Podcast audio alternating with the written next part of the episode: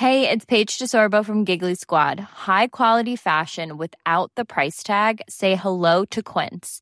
I'm snagging high-end essentials like cozy cashmere sweaters, sleek leather jackets, fine jewelry, and so much more. With Quince being 50 to 80% less than similar brands. And they partner with factories that prioritize safe, ethical, and responsible manufacturing. I love that. Luxury quality within reach. Go to quince.com slash style to get free shipping and 365-day returns on your next order. quince.com slash style.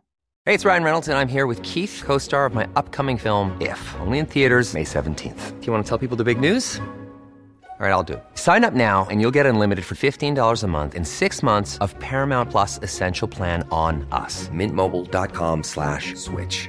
Upfront payment of $45 equivalent to $15 per month. Unlimited over 40 gigabytes per month. Face lower speeds. Videos at 480p. Active Mint customers by 531.24 get six months of Paramount Plus Essential Plan. Auto renews after six months. Offer ends May 31st, 2024. Separate Paramount Plus registration required. Terms and conditions apply if rated PG.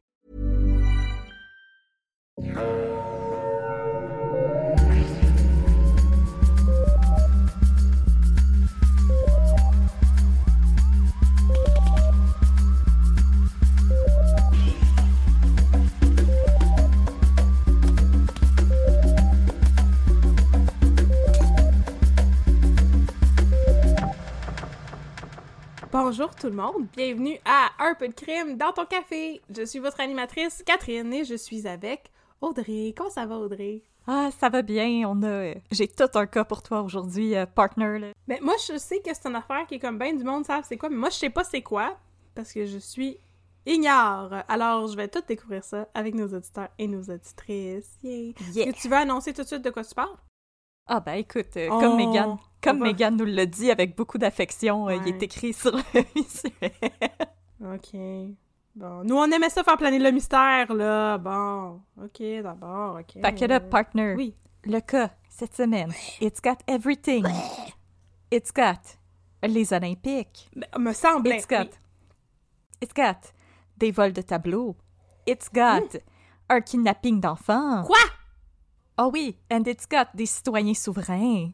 Ben voyons donc. Alors, je suis sûre que tout le monde à la maison sait de quoi on parle. On parle de Myriam Bédard et de Nima Mazari. Ben voyons donc. Moi j'avais aucune idée de toutes ces affaires-là, à part les Olympiques. Ah, je, je vais te faire descendre dans ce tourbillon de madness. Ça va être incroyable. Yes! Ça va être, j'imagine, moins touchant que la dernière fois que j'ai pleuré à cause des Paralympiques euh, avec les cas de Jocelyn. C'est c'est les Olympiques, mais version pas touchante. Ah, bon, c'est pas les Paralympiques. Bon, parfait. Avant ça, j'ai une recommandation de café que je vais gentiment ouvrir sur mon ordinateur. Voilà! Alors, je suis allée me procurer du café chez Pista, moi-même. Pista. Pista nous ont déjà offert du café, mais là, ils nous en, ont- ils nous en offrent plus, qu'on l'a fini, parce qu'à un moment donné, toute bonne chose a une fin. euh, et... On veut pas overstay notre welcome. Non, non, plus. c'est ça. Mais moi, j'avais tellement aimé ça, Pista, que quand j'ai passé à côté du Pista pour aller au spa Ovarium, je vous compte toute ma vie, j'ai... je me suis ramassé un sac de café. Et les gentilles personnes au comptoir ont eu la gentillesse de le moudre pour moi. Et là, Tellement serviable. J'ai plus le temps, moi, de moudre mon café là, à la maison, là. J'ai un bébé. OK? Ça me tente plus de faire ça. Ça me tente plus. Ça me tente juste de mettre une petite cuillère dans un fond de ma presse française puis ra- rajouter de l'eau. C'est plus facile. Ça me tente pas de moudre mon café. Ils l'ont moulu pour moi. Et ce café était vraiment incroyable. Alors, c'est la quatrième fois qu'on vous parle des cafés Pista. On les aime. Il y en a une coupe à Montréal. Il y en a un sur Beaubien. Il y en a un dans Masson. Il me semble qu'il y en a un troisième que j'oublie. Saint-Laurent. C'est là que j'ai remis mon mémoire. Yeah! Félicitations! Ah, Donc, le café avec lequel on va célébrer la remise de mémoire d'Audrey aujourd'hui s'appelle El Naranjo. Parce que là, je fais du Duolingo Si, si. espagnol, fait que je sais comment prononcer les J. Naranjo? Naranjo. Ah, Naranjo. El Naranjo. Alors, c'est un sac de café qui vient... Pas le sac. Le café vient de la Colombie. Bon. C'est un café qui a des notes de pommes rouges, de cerises et de marmelade. C'est un café qui est à torréfaction brune et qui est vraiment très doux et excellent. Moi, je l'ai adoré. J'étais rendue un petit peu tannée. J'avais switché à la torréfaction foncée Puis là, je m'ennuyais un petit peu de la torréfaction Éric Bruno. Fait que là, ça m'a réconcilié avec ça à 100%, le café El Naranjo du Café Pista. Il était vraiment excellent. Il est pas du tout acide, il est juste velouté. C'est très doux, très rond en bouche, comme le vin. Oh! Oh! non, mais pour vrai, c'est vraiment excellent. Si vous aimez les cafés justement à torréfaction plus claire, comme brune, et que vous aimez les cafés qui sont sucrés, mais pas nécessairement acides, pas trop fruités, je vous recommande celui-là, le café El Naranjo de Café Pista, qui est un café qui vient de la Colombie. Et en plus, c'est un café qui a été lavé, donc il n'est pas sale. Pas vous inquiéter. On s'est tellement fait chicaner quand on a dit ça. C'était tellement une bonne blague! Je vais la refaire encore. Bon. Laissez-moi vivre avec mes blagues. Laissez-nous Ah, faire des Laissez-nous blagues faire des blagues!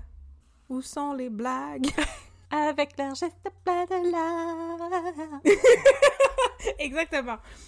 Alors, je suis prête maintenant à entendre l'histoire de Myriam Bédard. Yes, sir. Alors, Go!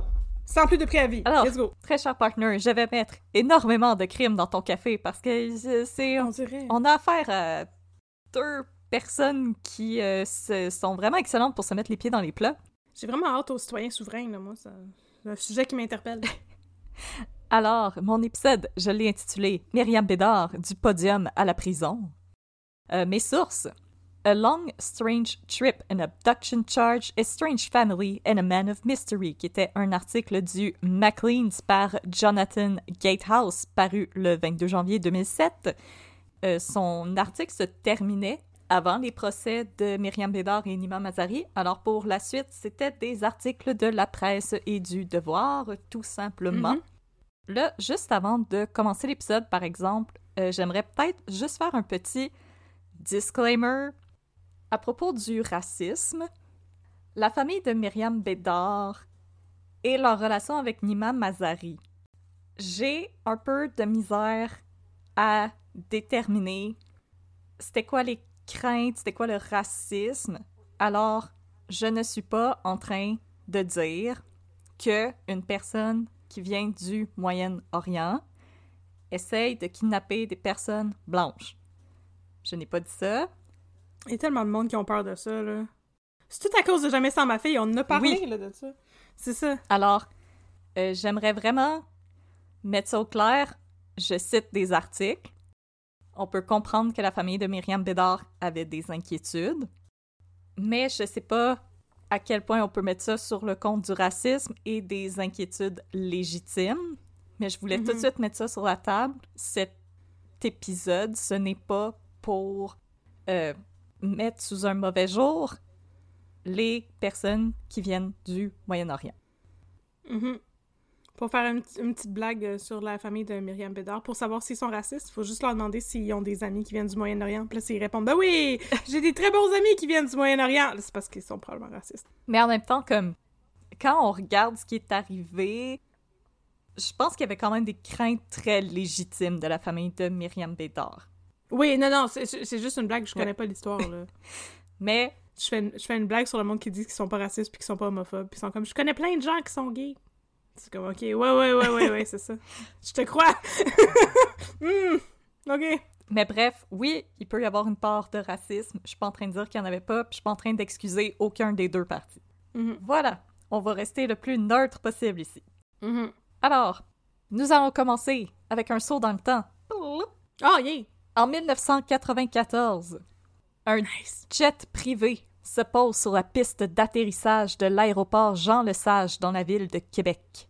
À son bord, la biathlète Myriam Bédard, qui vient de triompher aux Jeux olympiques de Lillehammer, en Norvège, après avoir raflé deux médailles d'or dans sa discipline. Une première pour une athlète canadienne dans un sport habituellement dominé par les athlètes européens. Hmm.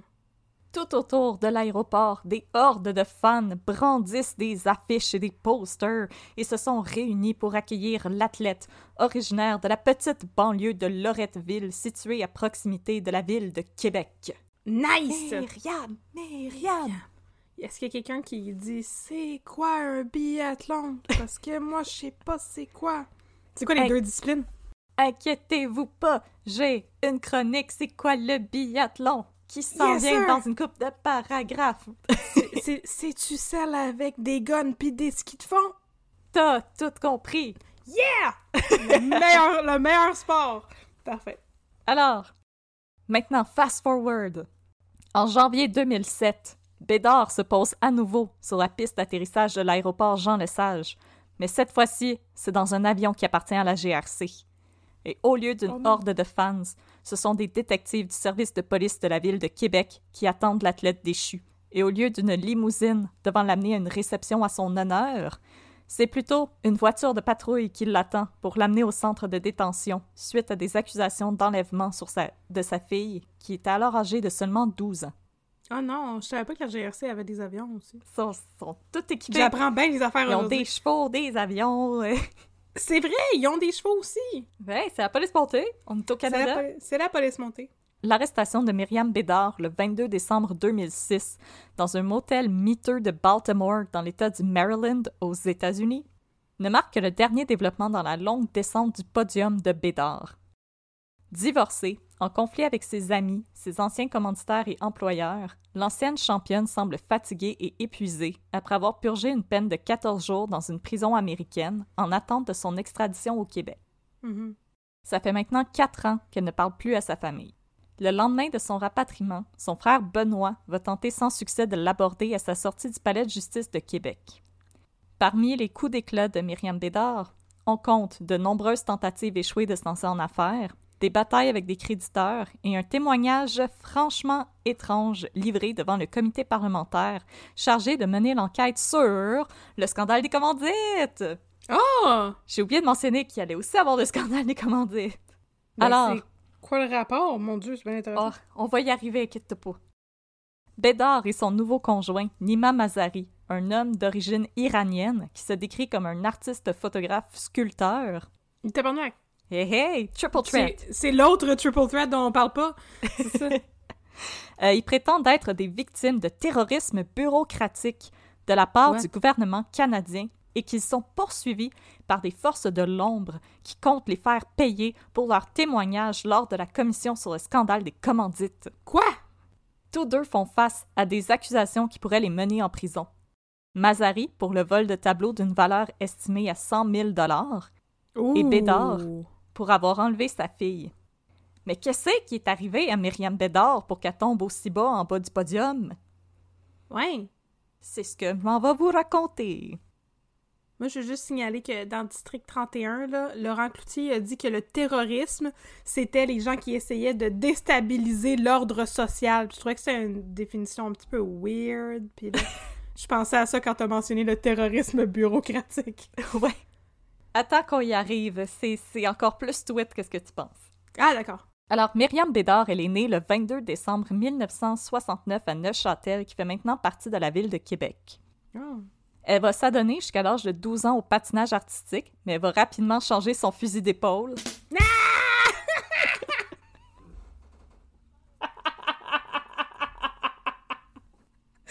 il était comme, non, non, non, lâche la carabine sur le skating rink, là, c'est pas la place! Faut que tu changes de sport, Myriam! oh mon dieu! Ok, oui.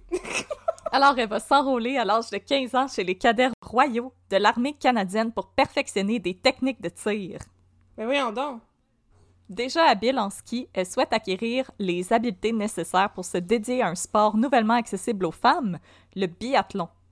Et c'est à l'âge de 18 ans que Bédard va remporter son premier titre national junior. Et là, première capsule historique!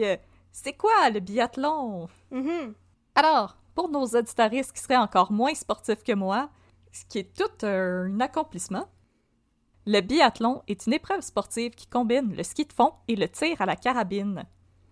Euh, le sport trouve ses origines dans le domaine militaire, plus précisément en Norvège, où des peintures rupestres vieilles d'environ 5000 ans ont été retrouvées et attestent la pratique hivernale de la chasse au gibier à ski. Intéressant, intéressant. Euh, le tout premier club de ski associé au tir, le, j'ai même pas mis le, puis j'ai juste mis une parenthèse, je prononce pas ça, Euh, a été créé le 30 mai 1861 à Trysil, en Norvège, et a pour but de former les premiers soldats. Mais est-ce que tu l'as le nom que tu veux pas prononcer? Non, je l'ai même pas mis. Oh non! J'aurais aimé ça que t'essayes! Ah, ok. Ça Alors. Euh, le club de ski avait pour but de former des soldats. Mhm. Euh, après la Deuxième Guerre mondiale, le biathlon va s'ouvrir davantage aux civils. Euh, Puis, dans le fond, pour ce qui est des femmes et du biathlon, il va falloir attendre 1988 pour que le Comité international olympique intègre le biathlon féminin au programme des Jeux olympiques d'hiver. Et c'est en 92, aux Jeux d'Albertville, que le biathlon féminin va officiellement faire son apparition au programme olympique. J'aime pas ça, cette information-là. C'est donc ben tard! Ah oui, Mon Dieu! Mais moi, j'aime surtout. euh, le biathlon va s'ouvrir aux civils, fait que maintenant, tout le monde peut se promener en ski avec un Mm. gun. On devrait renommer ça le Swish Swish Bang Bang. swish, swish, Uh-huh. bang, bang. On dirait le titre d'une chanson à Eurovision. Oui, c'est ça, exactement! c'est le sport olympique du Swish Swish Bang Bang. Je- Ah, ok. Mais, mais là, c'est ça.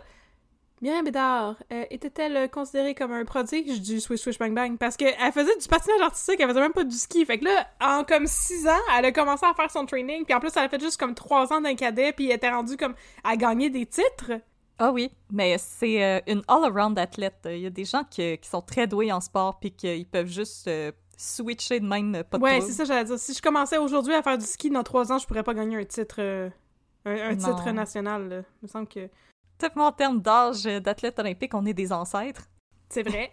On est trop vieilles. On est trop vieilles pour les Je sais pas jusqu'à combien de temps je pourrais courir à, à- à un rythme de tortue le marathon dans les Olympiques, par exemple, parce que ça, tu peux être vieux puis faire ça, c'est correct. Tu peux, c'est correct. Alors, en 1992, c'est pas juste le biathlon féminin qui va faire sa première apparition aux Jeux olympiques d'hiver.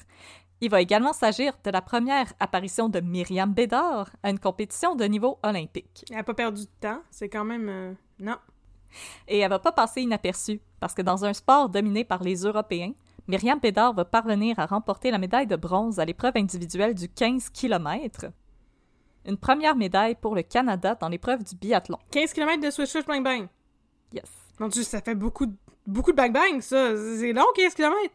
Ben, c'est tu tires, puis après tu pars en... euh, tu pars en ski, t'arrêtes, tu tires, puis après tu continues, me semble. En tout cas. Tu tires juste une fois?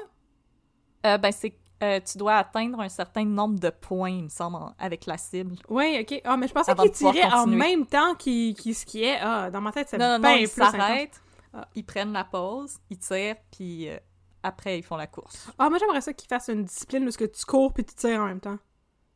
Que les gens, ils ont des cibles, puis là, ils courent, puis là, il faut que tu les atteignes. Oui, c'est ça. Tu comme tu cours un, un- mettons un demi-marathon, mais en même temps, t'as genre une carabine sur ton dos, puis quand tu vois une cible, tu la slings, mais tu continues à courir en même temps que tu vises.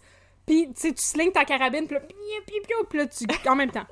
Moi, c'est ça dans ma tête le biathlon, il continuait à skier. On fait pas les deux en même temps, mais... euh, Ben nevermind, je suis sûre que c'est accessible pour moi dans ce cas-là. Mais je suis vraiment tweet aussi, parce qu'il y a une chance que j'ai relu mon texte ce matin, parce que j'avais écrit l'épreuve individuelle, individuelle du 15 mètres. Puis je suis comme, un ski, ça me va comme un mètre et demi.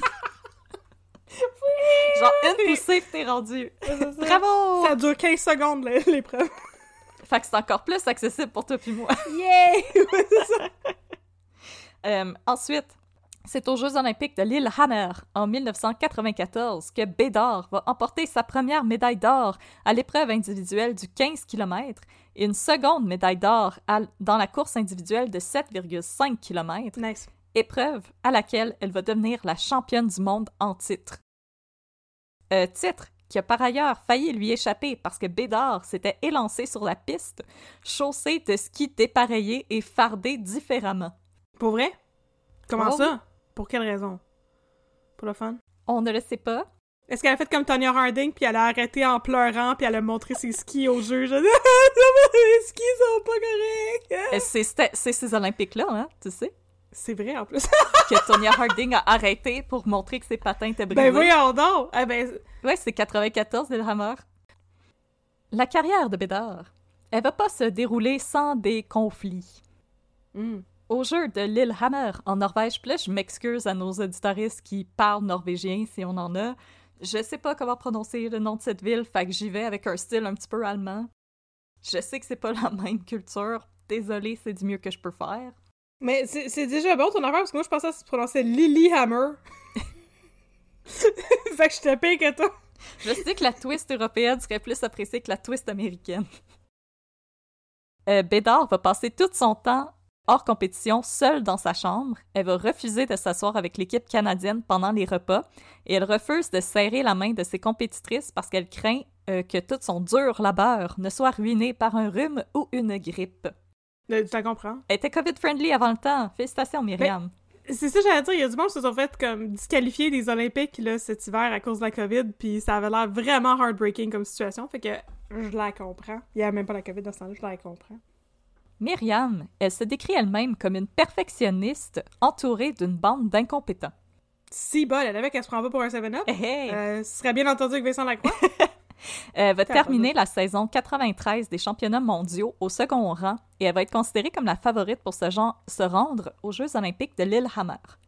Quand elle va se confier à des journalistes suite à sa victoire surprise aux Jeux d'Albertville, l'athlète va déclarer qu'elle se sent boudée par les grosses pointures au Canada. Constamment en guerre avec l'équipe canadienne de biathlon, elle dit aux médias qu'elle soupçonne que des techniciens de l'équipe canadienne de biathlon avaient été soudoyés pour saboter sa performance. Donc c'est ce qui euh, fardait différemment. Oh non! Et dépareillé. Et dépareillé. Ouais, salut Safart. Alors, quand elle va euh, emporter l'or à Lillehammer, elle va déclarer avoir gagné malgré le comité olympique canadien et non grâce au comité olympique canadien. Comme dirait François Pérusse, il y a un complot contre moi! Exactement. Mon Dieu, c'est un peu intense. Ok. Alors, euh, si le comité olympique canadien est supposément contre elle, la famille de Myriam Bédard, elle, elle est à 100% derrière elle, et ce, malgré une interdiction formelle de la jeune femme aux membres de sa famille de l'encourager quand elle passerait à proximité d'eux sur la piste parce qu'elle craignait d'être distraite. fait que curb your enthusiasm. Ouais, gardez-les pour vous, vos bonjours. Alors, après sa victoire éclatante à Lillehammer, Bédard va devenir une célébrité, une star. Hmm.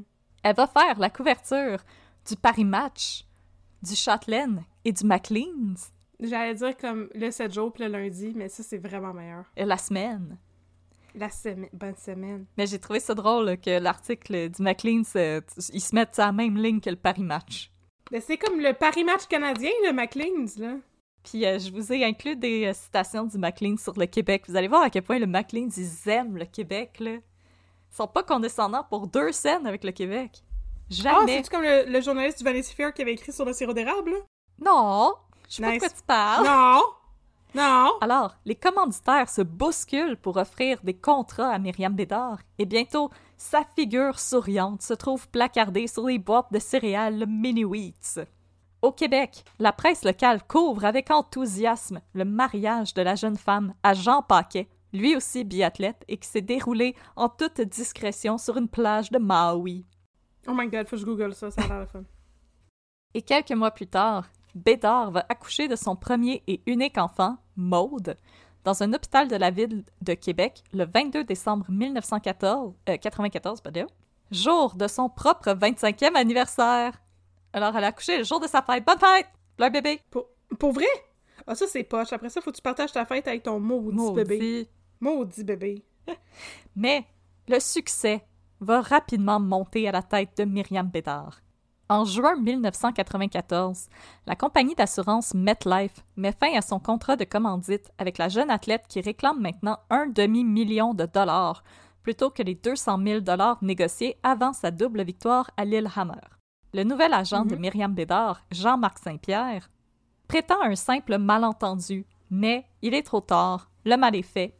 Mais peu importe, parce que des nouveaux sponsors, par exemple Via Rail, vont sauter sur l'occasion pour offrir des contrats à Myriam Bédard.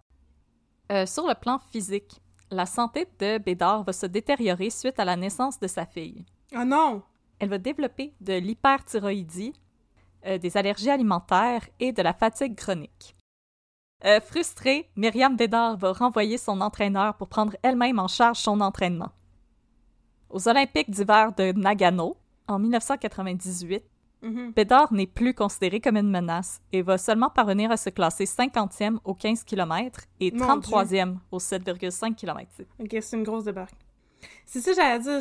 J'allais dire que l'hyperthyroïdie, c'est pas très très grave pour comme la majorité des gens parce que tu prends les médicaments puis ça s'arrange, tu sais. Mais j'imagine que quand t'es athlète olympique, ça, ça se peut que ça change la donne un peu. Un petit peu, oui. Et la fatigue chronique. Tu peux pas faire des siestes quand tu veux. Mais ça, ouais, je pense que les nouveaux parents, la fatigue chronique, sont comme Ouais, absolument. Ouais. On connaît ça. Alors, euh, l'idée de prendre sa retraite n'enchante pas Bédard, mais pas, pas en tout, parce qu'elle elle refuse de dire adieu aux Olympiques. Et là, dans une tentative de se réinventer, elle va entamer une brève carrière de patineuse de vitesse. Oh! Euh, plus tard, Bédard admet qu'elle cherchait surtout à combler le vide causé par la, détéri- la détérioration de son mariage avec Jean Paquet. L'athlète se plaint également que les autres sports olympiques sont formés de clics auxquels elle ne parvient pas à s'intégrer et va développer une haine particulière à l'égard de la double championne olympique en patinage de vitesse Catriona Lemay-Doane quand cette dernière va refuser de lui vendre ses patins. C'est un magnifique nom, ça, en passant. Oui, puis euh, j'aime l'excuse Donne-moi tes patins! Non! Fuck you! Fuck you!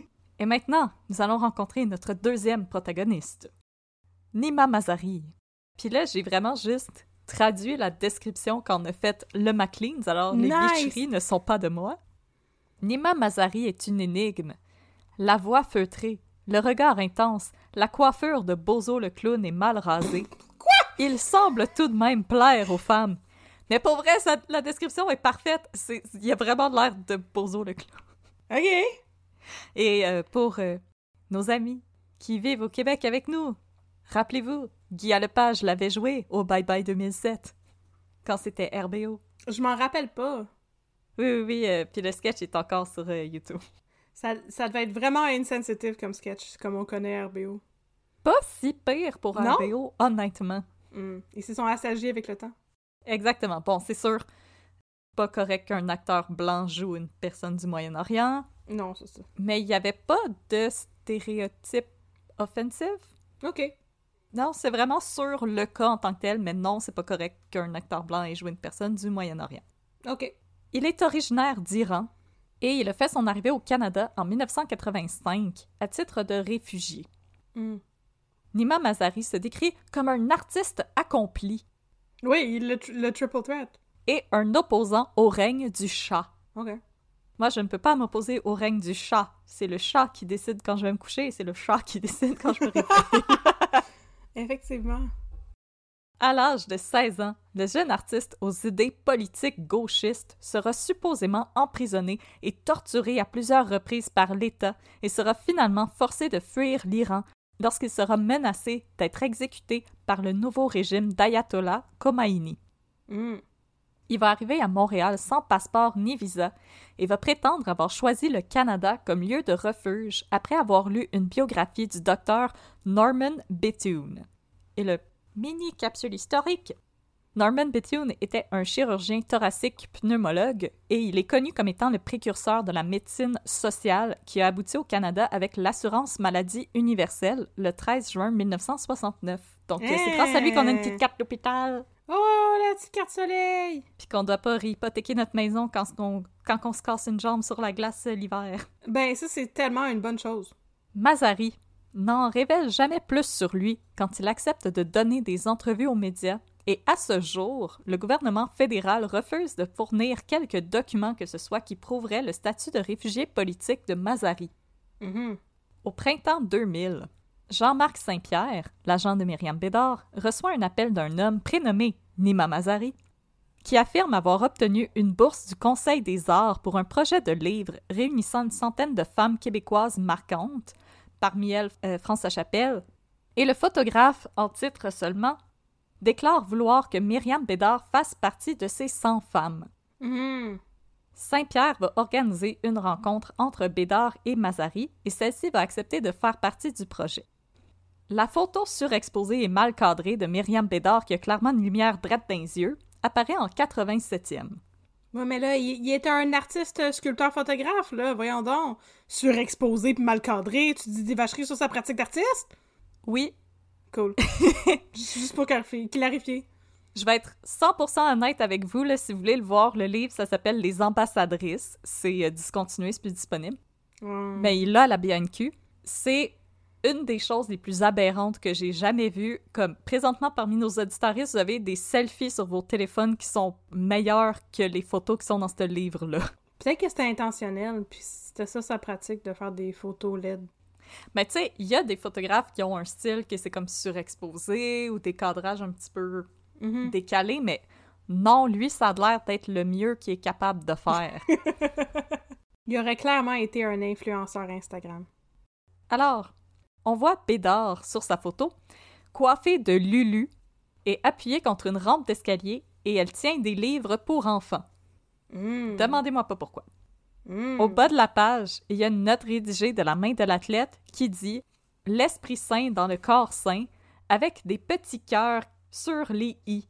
Et c'est pas une joke que j'ai écrite, c'est vraiment ça. Le livre, qui ne révolutionne absolument rien avec ses photos de qualité douteuse, va cependant changer le cours de la vie de Myriam Bédard. Bientôt, Bédard est fascinée par l'histoire de Mazari et elle passe de plus en plus de temps aux côtés de l'homme mystérieux. Mais la famille de Myriam Bédard ne voit pas d'un bon œil cette nouvelle relation. Selon Pierre Bédard, le père de Myriam, Nima Mazari fait souvent des déclarations outrageuses et peu crédibles. Par exemple, celui-ci affirme avoir fait fortune en Iran en devenant propriétaire d'une usine qui, qui produisait des pièces de Mercedes contrefaites. Il raconte aussi être devenu le confident du peintre Pablo Picasso après s'être enfui de Téhéran en direction de Paris. Et comme on aime dire ici, à un peu de crime, big, Big if true. true. C'est ça que j'allais dire. Il, il était basically comme le professeur Laplante dans Radio Enfer, là. Quand Oui. j'avais 16 ans, au Danemark! Je suis devenu euh, le confident de euh, Pablo euh, Picasso. Ouais, ah, ouais, euh. Oh my god, euh, j'avoue que c'est peu crédible. Mais j'ai gardé pour la fin sa déclaration la plus wild. Oh, c'est quoi, c'est quoi?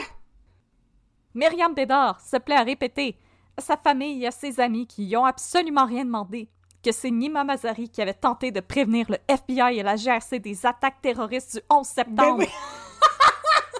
Et ce plusieurs mois avant que ça n'ait lieu et que personne ne l'a écouté. Mais voyons donc! Oh my god! Oh! Qu'est-ce... Comment ça, vous l'avez pas écouté? Oh! Oh my god! Maudit FBI!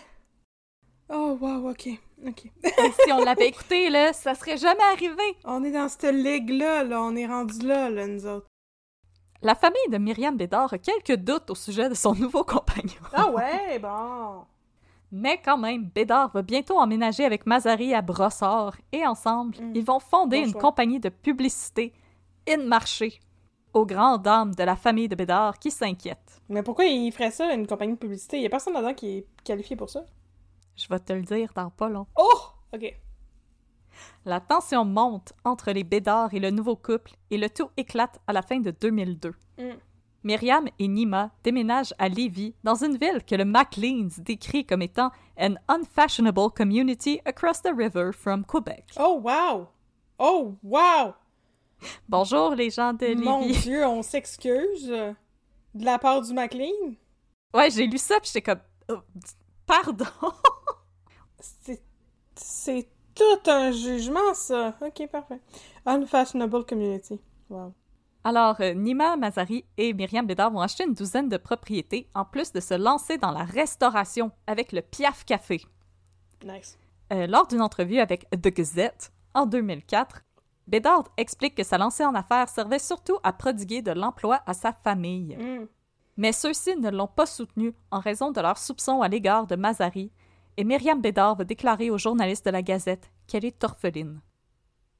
Le Piaf Café, avant que vous le googliez, va seulement être ouvert pendant six mois, au cours desquels la famille Bédard n'arrête pas de s'engueuler, au point où la police de Lévis va être forcée d'intervenir. Mais, mon Dieu. C'est c'est dommage que les gens voient pas les faces que je fais, mais je suis vraiment très dubitative par rapport à toute cette histoire. Euh, dans sa déposition, Myriam affirme que Mazari n'a rien à se reprocher, et le reste du clan Bédard, lui, décrit Mazari comme un wannabe gourou qui tente de contrôler les moindres faits et gestes de Myriam. Mm. Et selon Chantal, la sœur de Myriam, sa sœur est totalement sous l'emprise de Mazari qui, et je la cite, la force à manger du taboulé. Ok, non, ça c'est raciste. si, on, si on se posait la question, je pense qu'on vient d'en avoir la preuve. Mais c'est bon, du taboulé. Moi, j'aime pas ça parce que j'aime pas le persil, mais c'est correct, faut en manger. T'aimes pas le persil? non! Ah, c'est correct. Moi, j'aime pas vraiment le couscous. Fait que j'aime le taboulé parce qu'il y a pas de couscous dedans. Non, j'aime pas le persil, c'est de la chili coriandre. Hmm, agree to disagree. Les Italiens sont pas de ton bord. Ouais, je pense que je viens de dire quelque chose de très controversé. Oui, c'est ça. Hmm. Alors, la fermeture du Piaf Café va résulter en des ex-employés en colère et des débiteurs. Hmm. Selon un journal de Québec, le restaurant avait employé près de 70 personnes pendant sa brève période d'existence. Oh mon dieu, c'est un, tout un roulement de staff, ça? Et 70 personnes en six mois pour un petit café, là. Mhm. Et c'était supposément, et moi j'ai tendance à y croire, en raison de disputes au niveau de l'argent et de conflits avec le belliqueux Mazari, qui, selon de nombreux témoignages d'anciens clients, n'hésitait pas à hurler sur ses employés devant une salle bondée. Hmm. Il était comme Gordon Ramsay dans toutes les émissions américaines. Exactement. Puis après, tous ses employés partaient, puis après, il faisait un rent comme quoi les gens veulent plus travailler. C'est peut-être parce qu'il avait l'air de Bozo le clown. Et parce qu'il leur criait après. Ah oui, aussi, aussi. Euh, Il y a aussi une compagnie de chauffage qui va traîner le couple en cours pour une facture de 2500 dollars demeurée impayée. Mais Mazari va tenter de faire appel au premier ministre Jean Chrétien pour que celui-ci vienne témoigner en sa faveur. Quoi? Mais euh, Jean Chrétien va jamais retourner l'appel et la cour va juger en faveur de la compagnie de chauffage qui va saisir l'entièreté des comptes en banque de Mazari et Myriam Bédard. Wow! Ok, ok, ok. Come on, Jean, là, Mais il connaissait-tu Jean Chrétien ou il a juste dit ça de même? bien ma face. Ah. Nima Mazari, là, pourrait devenir ami avec le Tinder Swindler. Ah! Mais il avait aussi essayé d'alerter le FBI par rapport aux, attaques du 11 septembre. Mhm. Il aurait pu appeler euh, le FBI aussi pour qu'il vienne témoigner en sa faveur, tu sais. Hein? Il, il Hmm? aurait pu appeler euh, le fantôme de Pablo Picasso. Aussi. Il y a aussi une compagnie de rénovation qui va poursuivre le couple pour des factures impayées et qui vont remporter un montant de 8 438 pour leurs troubles. Alors le couple va finir par s'enfuir à Montréal, mais leur démêlé avec la justice y était pas fini là. L'automne suivant, un concessionnaire Mercedes va traîner le couple en cours pour une facture impayée de 25 643 Nice. euh, selon Mazari et Bédard, ils ont refusé de payer en raison d'une défectuosité du système audio qui leur aurait causé de graves problèmes de santé. La radio griche trop fort? C'est... Quoi? Mais là, moi, Ouais. deux choses. Premièrement, Nima Mazari, il a pas dit qu'il avait fait fortune dans une Oui! usine de pièces Oui! à Mercedes. C'est ça que j'allais dire de pièces falsifiées de Mercedes. Commande la pièce qui manque, mon chum. Puis, deuxièmement, change de poste de radio, t'es pas obligé de l'écouter la tune de Marimé, si bon. Non, c'est ça. Et là, mars 2004, c'est vraiment le moment où tout s'effondre autour de l'athlète. Mhm. Le 24 mars, Myriam Bédard est appelée à témoigner devant l'AA, commission parlementaire, sur le scandale des commandites, Pourquoi? en raison de son ancien employeur, Via Rail. Ah! Ben, techniquement, je veux dire, justement, Via Rail, ils l'ont sponsor, mais elle a pas travaillé pour Via Rail, là. Genre, Elle a travaillé pour Via Rail. elle chauffait des trains? Elle travaillait dans les bureaux. ah, ok, excusez. Alors, parenthèse historique, c'était quoi le scandale des commandites? Yay! Je pense que Megan, elle va nous en parler un jour. Ben c'est ça, je vais juste faire une petite parenthèse parce que si je dis rien, on va juste pas comprendre de quoi je parle. Mais le programme a été actif de 1996 à 2004 et visait à promouvoir une unité nationale suite au référendum sur la souveraineté du Québec en 1993, euh, Mm. 1995, pardon. C'est vrai, c'est ça le lien avec, euh, avec le référendum. Oui, mais c'était surtout pour promouvoir les intérêts du Parti libéral du Canada. En gros, le programme des commandites, ça consistait en l'attribution de fonds publics à des agences publicitaires et à des agences de consultation qui étaient basées au Québec. Euh, Mais là, moi, je dis ça de même, si vous voulez promouvoir l'unité nationale, organisez donc l'équivalent d'Eurovision. Me semble que ça serait plus joyful. Canadovision! Canada-Vision! Puis là, chaque province envoie quelqu'un. Exactement! Wow! Devant la commission, le témoignage de Myriam Bédard va débuter sur les chapeaux de roue, quand celle-ci va présenter son tout nouveau compagnon à l'assistance sans qu'on lui ait demandé. Elle va s'exclamer Mesdames et messieurs, si le Canada ne s'est pas joint à la guerre en Irak, c'est parce que Nima Mazari a donné des conseils au premier ministre. Non, non, non, non, non, non! Non! C'est pas vrai!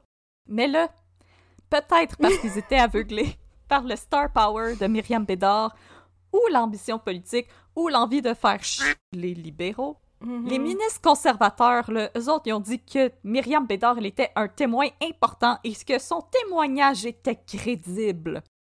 Mais voyons donc. Mais là, les choses allaient devenir encore plus étranges. OK.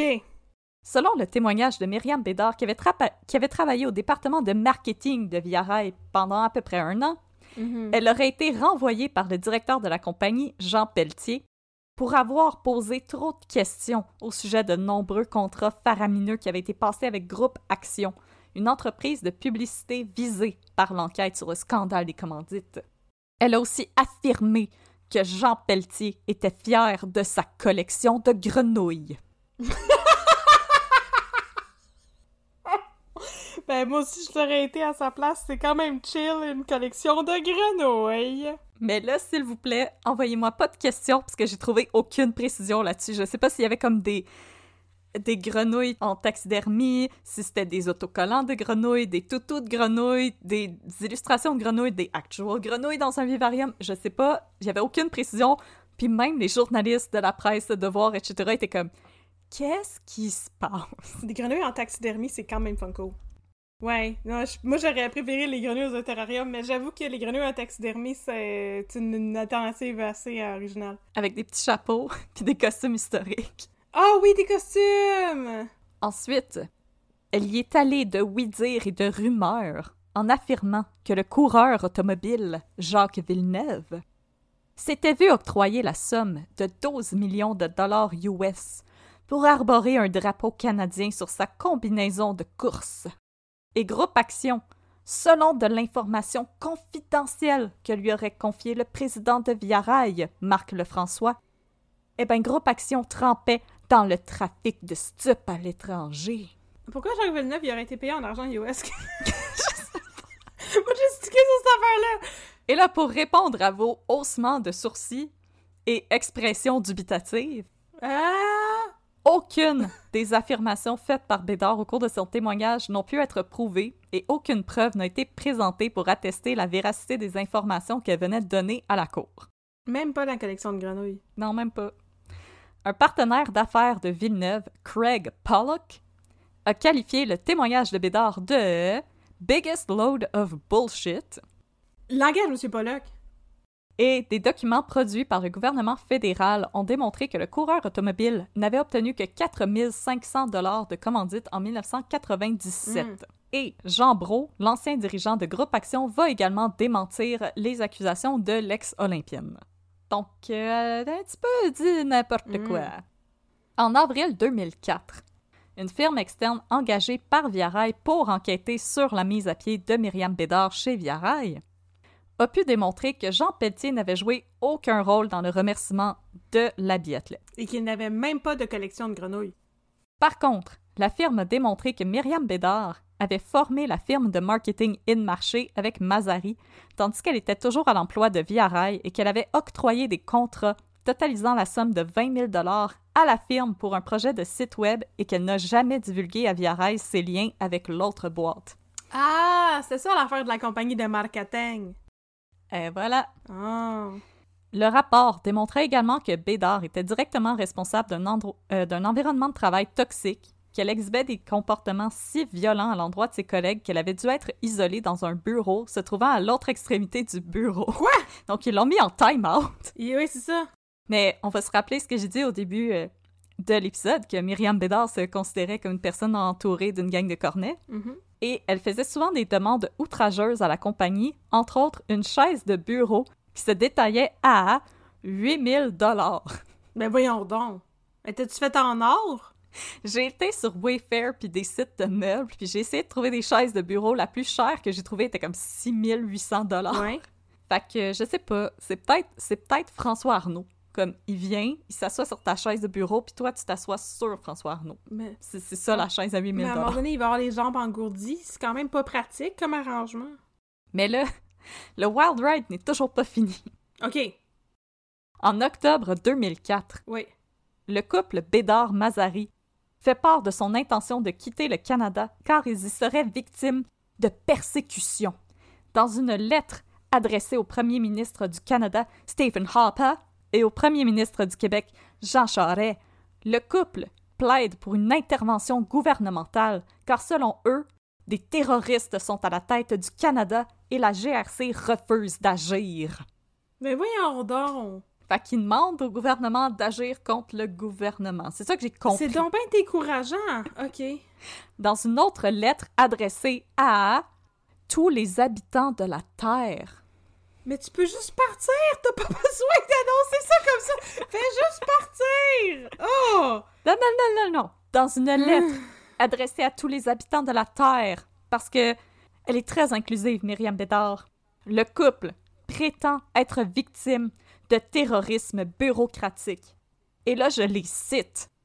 Les gens là qui avaient aimé les manifestes du FLQ, là, vous allez être servis. Là.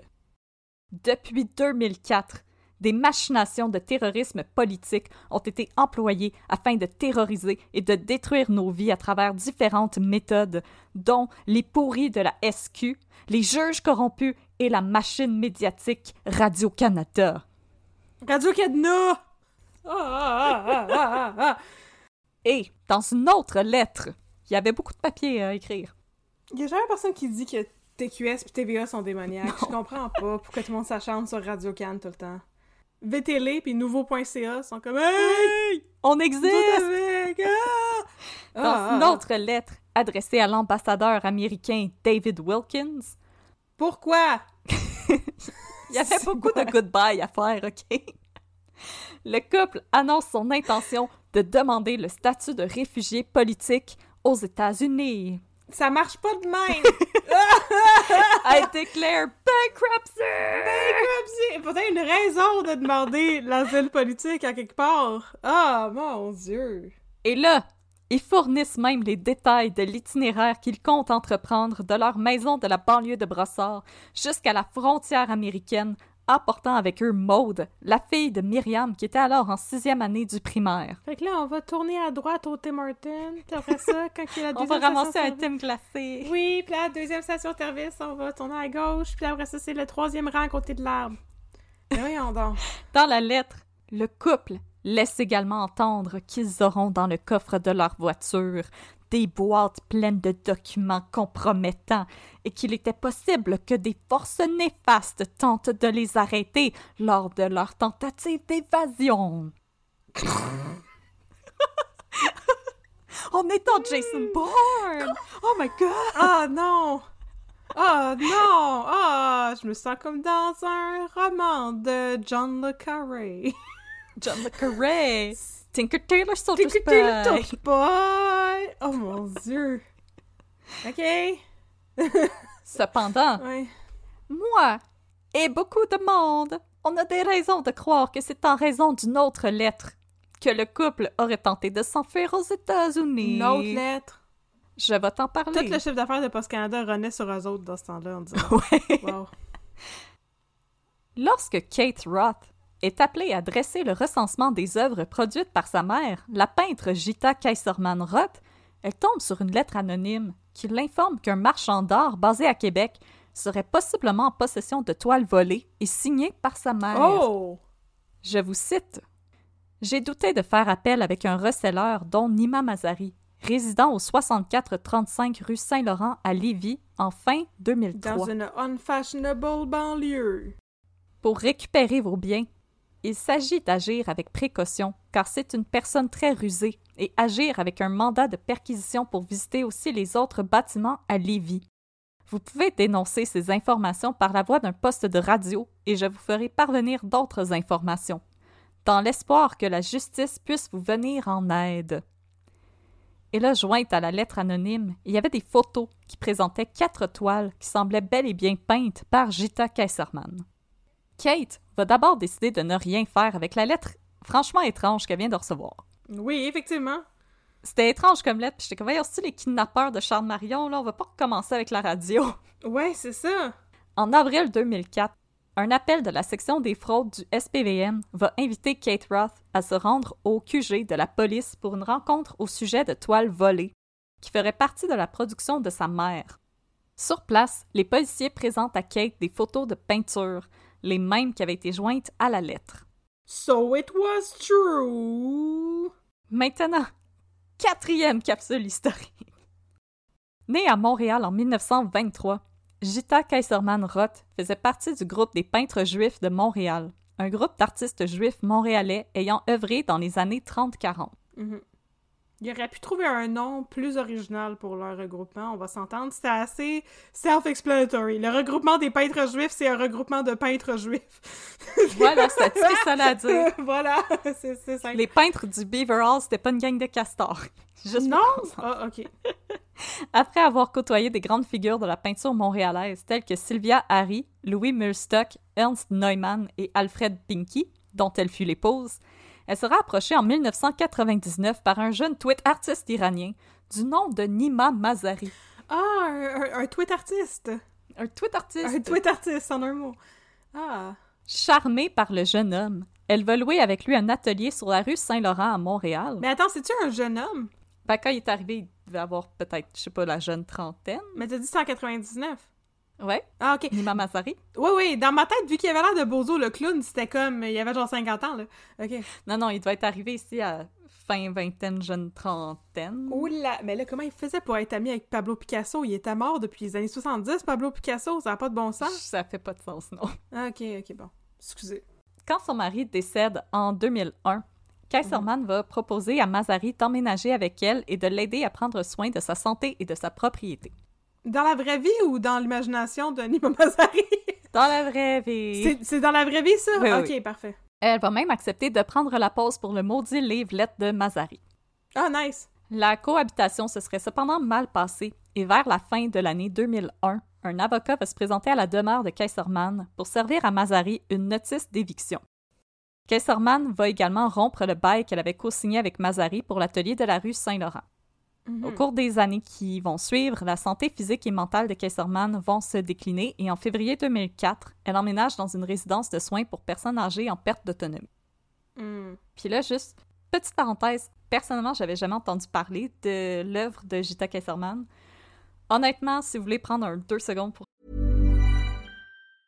Jewelry isn't a gift you give just once. It's a way to remind your loved one of a beautiful moment every time they see it. Blue Nile can help you find the gift that says how you feel and says it beautifully with expert guidance and a wide assortment of jewelry of the highest quality at the best price. Go to BlueNile.com and experience the convenience of shopping Blue Nile, the original online jeweler since 1999. That's BlueNile.com to find the perfect jewelry gift for any occasion. BlueNile.com. aller regarder. C'est, c'est vraiment intéressant comme œuvre. ça me rappelle un peu Betty Goodwin. C'est, vraiment poignant comme œuvre. C'est beaucoup inspiré par euh, avoir survécu l'Holocauste. C'est un peu sombre, mais en même temps, ça représente vraiment un Montréal d'une, facette qu'on connaît peut-être moins, qui est celle de la communauté juive anglophone de Montréal. Je trouve que c'est une œuvre super intéressante euh, à découvrir. Mais là, moi, toutes les peintres que t'as mentionnées tantôt, il n'y en avait aucun que je connaissais, fait que je pouvais pas m'attendre à connaître Kesserman. C'est- Non, c'est une œuvre qu'on connaît un peu moins, celle de ce groupe-là, mais je pense que ça vaut la peine de la regarder. là. Si vous aimez euh, Léonard Cohen, ben, allez regarder ça. C'est comme la- la- le pendant visuel de la production artistique euh, de la communauté juive anglophone de Montréal. Mhm. Euh, la lettre anonyme. Elle a cependant pas été écrite par un collectionneur d'art inquiet que les toiles d'une artiste malheureusement méconnue se retrouvent entre de mauvaises mains. Veux-tu deviner c'est qui qui a écrit la lettre? C'est qui? Pierre Bédard, le père de Myriam. Pas pour vrai? Yep, Il est un stool? c'est un stool. Il a stool son, son Il a beau-fils. stool son beau-fils. Son gendre. oh non. Ainsi, la soudaine fuite du couple Bédard-Mazari semble plutôt motivée par une tentative d'échapper à de nouveaux problèmes légaux.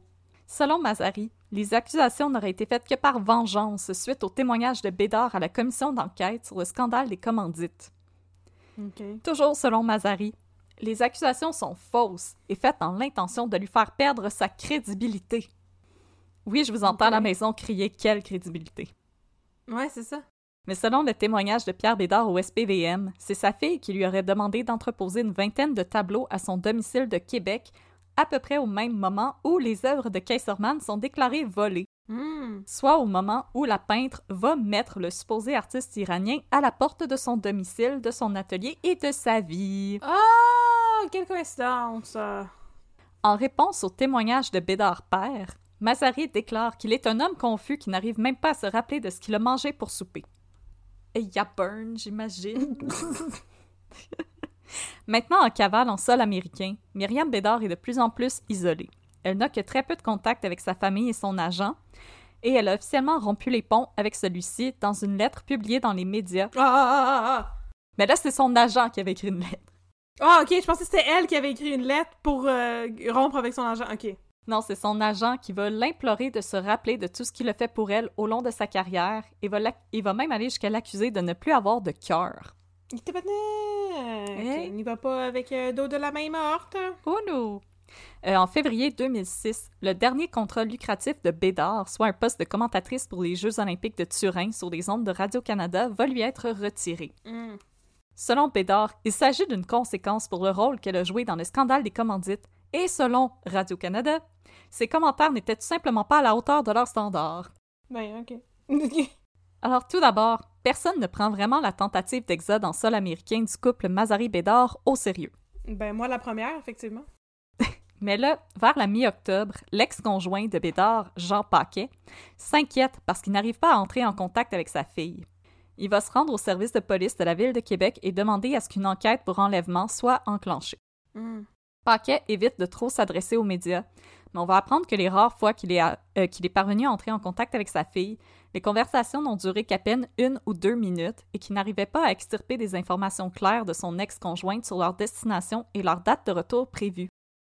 Il va également avouer s'inquiéter que Mazari n'emmène son ex-conjointe et sa fille avec lui en Iran. Le 8 décembre 2006, un mandat est lancé pour l'arrestation de Myriam Bédard et la famille Bédard va accepter de s'adresser aux médias pour supplier Myriam de rentrer en sol canadien avec sa fille.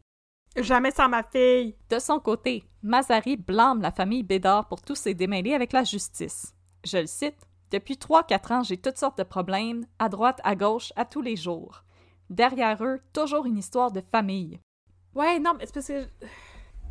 Euh, je veux pas dire des affaires niaiseuses, mais. Mais en fait, je dis toujours des affaires niaiseuses.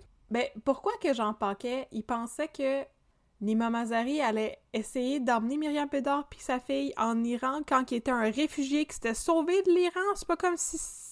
C'était comme ça, il tentait full gros de retourner dans son homeland, mettons. Mais en même temps, on n'a aucune preuve qu'il est un réfugié politique iranien. Ah, c'est lui qui. C'est vrai, parce que c'est lui qui disait ça, mais c'est pas vrai. Ah, ok, nevermind. Ça se pourrait qu'il est juste né au Canada parce que ça y tentait. Il voulait voir l'hiver.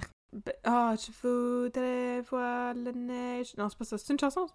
Non, c'est la mer! Ben, c'est la mer, mais c'est correct. J'ai j'ai aimé ton Je adaptation. Voir la neige pareil. Ah, wow. Puis, Nima Mazari va également essayer de lier ses problèmes légaux avec des théories de conspiration. Ben, il y en a beaucoup jusqu'à date.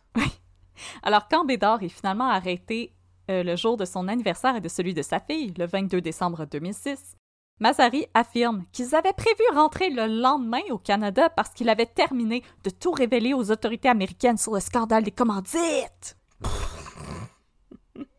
Mais aucun bureau de politiciens américains n'a de visite enregistrée ni pour Mazari ni pour Bédard. Et quand un incident sur la, euh, de la route sur le chemin du palais de justice du Maryland va forcer le convoi qui transporte le couple Mazari-Bédard à emprunter un chemin différent, Mazari va affirmer qu'il s'agissait là d'un attentat sur sa vie, probablement par les espions canadiens. Ah, je me sens comme dans un mauvais film d'espionnage, oui. Ou un épisode de District 31. Je suis tellement confuse. Oui, oui, un épisode. c'est probablement les SS, les services secrets! C'est Laura Cloutier! Ah, oh mon dieu, voyons donc. Alors, le 5 janvier 2007, Myriam Bédard et Nima Mazari sont rapatriés au Canada pour y subir leurs procès respectifs. Vol de tableau et recel pour Mazari et enlèvement et violation de l'entente de garde partagée pour Bédard. Le 15 mai 2007, le procès devant jury de Mazari s'ouvre. Et ce procès, il est en même temps que celui de quelqu'un d'autre. Quelle année? Un personnage très aimé ici à un peu de crime. 2007. Est-ce que c'est Vincent Lacroix? C'est Vincent Lacroix! Ah! Vincent, Vincent, Vincent. Fait qu'il y avait vraiment deux maudits cornets d'un journaux dans ce temps-là. Mhm. Un qui avait beaucoup de gel, puis l'autre qui avait les cheveux comme Bozo le clown. Ouais, un qui en avait pas assez. Hmm. Au cours du procès, on apprend qu'en plus euh, de la lettre anonyme rédigée par Pierre Bédard à l'attention de Kate Roth, C'est l'ex-agent de Myriam Bédard, Jean-Marc Saint-Pierre, qui aurait mis la police sur la piste de Nima Mazari et des tableaux dès avril 2004. Ah ouais. Au printemps 2004, à cause des nombreuses histoires et rumeurs qui circulent au sujet de l'ex-athlète, Saint-Pierre décide d'appeler Pierre Bédard, question d'avoir des nouvelles de Myriam. Mhm. Parce qu'avec son témoignage un petit peu bizarre, il se demandait ça, va-tu? euh, Ça va-tu? Ça. Ouais, va-tu? comment, comment tu te sens, Myriam? À l'autre bout du fil, Pierre Bédard lui paraît préoccupé, désemparé et craintif. Hmm. Aussitôt, Saint-Pierre craint également que Myriam ne soit coincée dans un engrenage. Un associé de Saint-Pierre euh, amorçait ce jour-là un voyage au lac Saint-Jean. Alors Saint-Pierre va lui demander d'en profiter pour faire un arrêt chez les Bédards pour jaser avec Pierre. Mhm. Et c'est là que son associé serait revenu à Montréal avec les photos des tableaux volés, que Saint-Pierre, en réalisant la patate chaude qu'il a entre les mains, va décider d'appeler la police. Mhm. Au procès, Myriam est appelée à la barre des témoins et elle va nier avoir quelque lien que ce soit avec les tableaux volés. Pendant son témoignage, tout aussi cohérent que celui qu'elle a fait au scandale des commandites, l'ex-athlète va aller jusqu'à nier reconnaître sa propre fille sur une photo prise dans son ancien condo. Elle va dire Ça ressemble à ma fille, mais je peux pas dire avec certitude parce que ses cheveux cachent son visage. C'est peut-être un clone? Non, mais voyons donc. Et ma mère est capable de me reconnaître. Oh! De dos, euh, les cheveux d'en face, peu importe. ok? Oh my god, ok, ok. Euh, la photo avait été présentée comme preuve au procès de Mazari parce qu'on y voyait en arrière-plan un des tableaux dérobés attribués à Gita Kesserman. Oh non, oups! Myriam Bédard persiste cependant à nier et affirme qu'il s'agit là d'un montage photo parce qu'elle a du mal à reconnaître l'arrière-plan de la photo. Et là, au sujet des photos prises par son père, Myriam Bédard va à nouveau affirmer qu'il s'agit d'un montage parce qu'elle reconnaît pas l'appartement de son père. Lors de son deuxième jour de témoignage au cours duquel elle était vêtue d'un tracksuit Adidas en velours, Myriam Bédard affirme qu'elle et Mazari sont victimes d'un complot mis en place par sa propre famille et son ex-agent, Jean-Marc Saint-Pierre, et que selon elle, ce complot a pour cause euh, le racisme. Je la cite. Toute ma famille a beaucoup d'hostilité envers Mazari parce que c'est un immigrant. Il n'accepte pas que ma fille soit élevée dans un milieu qui n'est pas typiquement québécois. Je pense que c'est pas tant que c'est un immigrant que c'est un cornet, Myriam. Ben, c'est ça que j'allais dire. euh, Ça me frustre, moi, quand les gens utilisent des, des arguments comme ça qui sont des arguments qui sont full valides, mais ils sont détournés dans un contexte où c'est clairement pas ça la situation. Non, c'est clairement parce que ce monsieur-là, il, il manque une. Il y, a, il y a une couple de problèmes avec ce monsieur-là. Là. C'est Mhm. un con artiste. Il y a un, il y a un sketch de euh, Key and Peele. Est-ce que tu connais Key and Peele? Oui, Oui, il y a un sketch de Key and Peele avec, euh, avec euh, deux gars qui sont des collègues de travail, puis il y en a un des deux qui est un homosexuel qui est comme vraiment très très exubérant, puis il est comme très efféminé, puis il arrête pas, il est super vulgaire aussi, puis il parle tout de pénis et tout, puis il arrête pas de, comme de déranger son collègue, puis il arrête pas de dire à son collègue, ben tu trouves que je suis fatigant parce que t'es homophobe, tu sais, c'est pour ça que tu m'aimes pas, c'est parce que t'es homophobe, tu. Puis il finit par apprendre à la fin du sketch que son collègue aussi est homosexuel, puis son collègue il part, puis le gars il dit, oh my god, il m'aime pas parce que je suis un trou de cul. C'est comme ça. Ouais, c'est ça. C'est littéralement ça. C'est pas parce qu'ils sont des racistes, c'est parce que Nima Mazari il est weird. il est weird, puis on n'est pas capable de prouver rien de ce qu'il dit, puis il dit que, comme il a vu venir les attentats du 11 septembre, qu'il était chummy avec Pablo Picasso, comme Allô? Je suis encore stické sur l'affaire de Picasso. Oui. Je comprends, je comprends pas. si- Ok, ouais. Tant qu'à inventer quelque chose, tu sais. Ouf. Mais là. Toujours selon Bédard, sa propre Oui. famille aurait comploté avec son ex-conjoint, Jean Paquet, parce que apparemment, il- tout le monde complote tout le temps. On dirait, oui. entre 2002 et 2004 pour lui retirer la garde de sa fille. Ce serait également sa famille et son ex-agent, Jean-Marc Saint-Pierre, qui aurait convaincu Jean Paquet d'aller voir la police quand elle était partie au USA avec sa fille Mazari. Ou c'est juste parce que c'est un père inquiet. Mais c'est ça, c'est peut-être juste parce que c'est effectivement un bris de conditions de garde partagée. Tu peux pas juste partir avec ton flot pour toujours, là. Non, ça prend la permission de l'autre parent quand c'est un mineur. Ben oui! Ah! Ah, oui. Et là, parce que Myriam Bédard, let's go, euh, c'est parti. Elle admet avoir demandé à son père d'entreposer pour elle des œuvres d'art de sa collection personnelle dans son appartement de Québec parce que selon elle, le quartier de Brossard dans lequel elle venait d'emménager, il était pas sûr. Oh Puis Elle non! avait pas de système d'alarme. Oh c'est non! rough en s'il vous plaît, Brossard. Oh là. non! Après, Hey, après le unfashionable quartier de Lévis, maintenant on a le unsafe quartier de Brossard. exactement. Ah!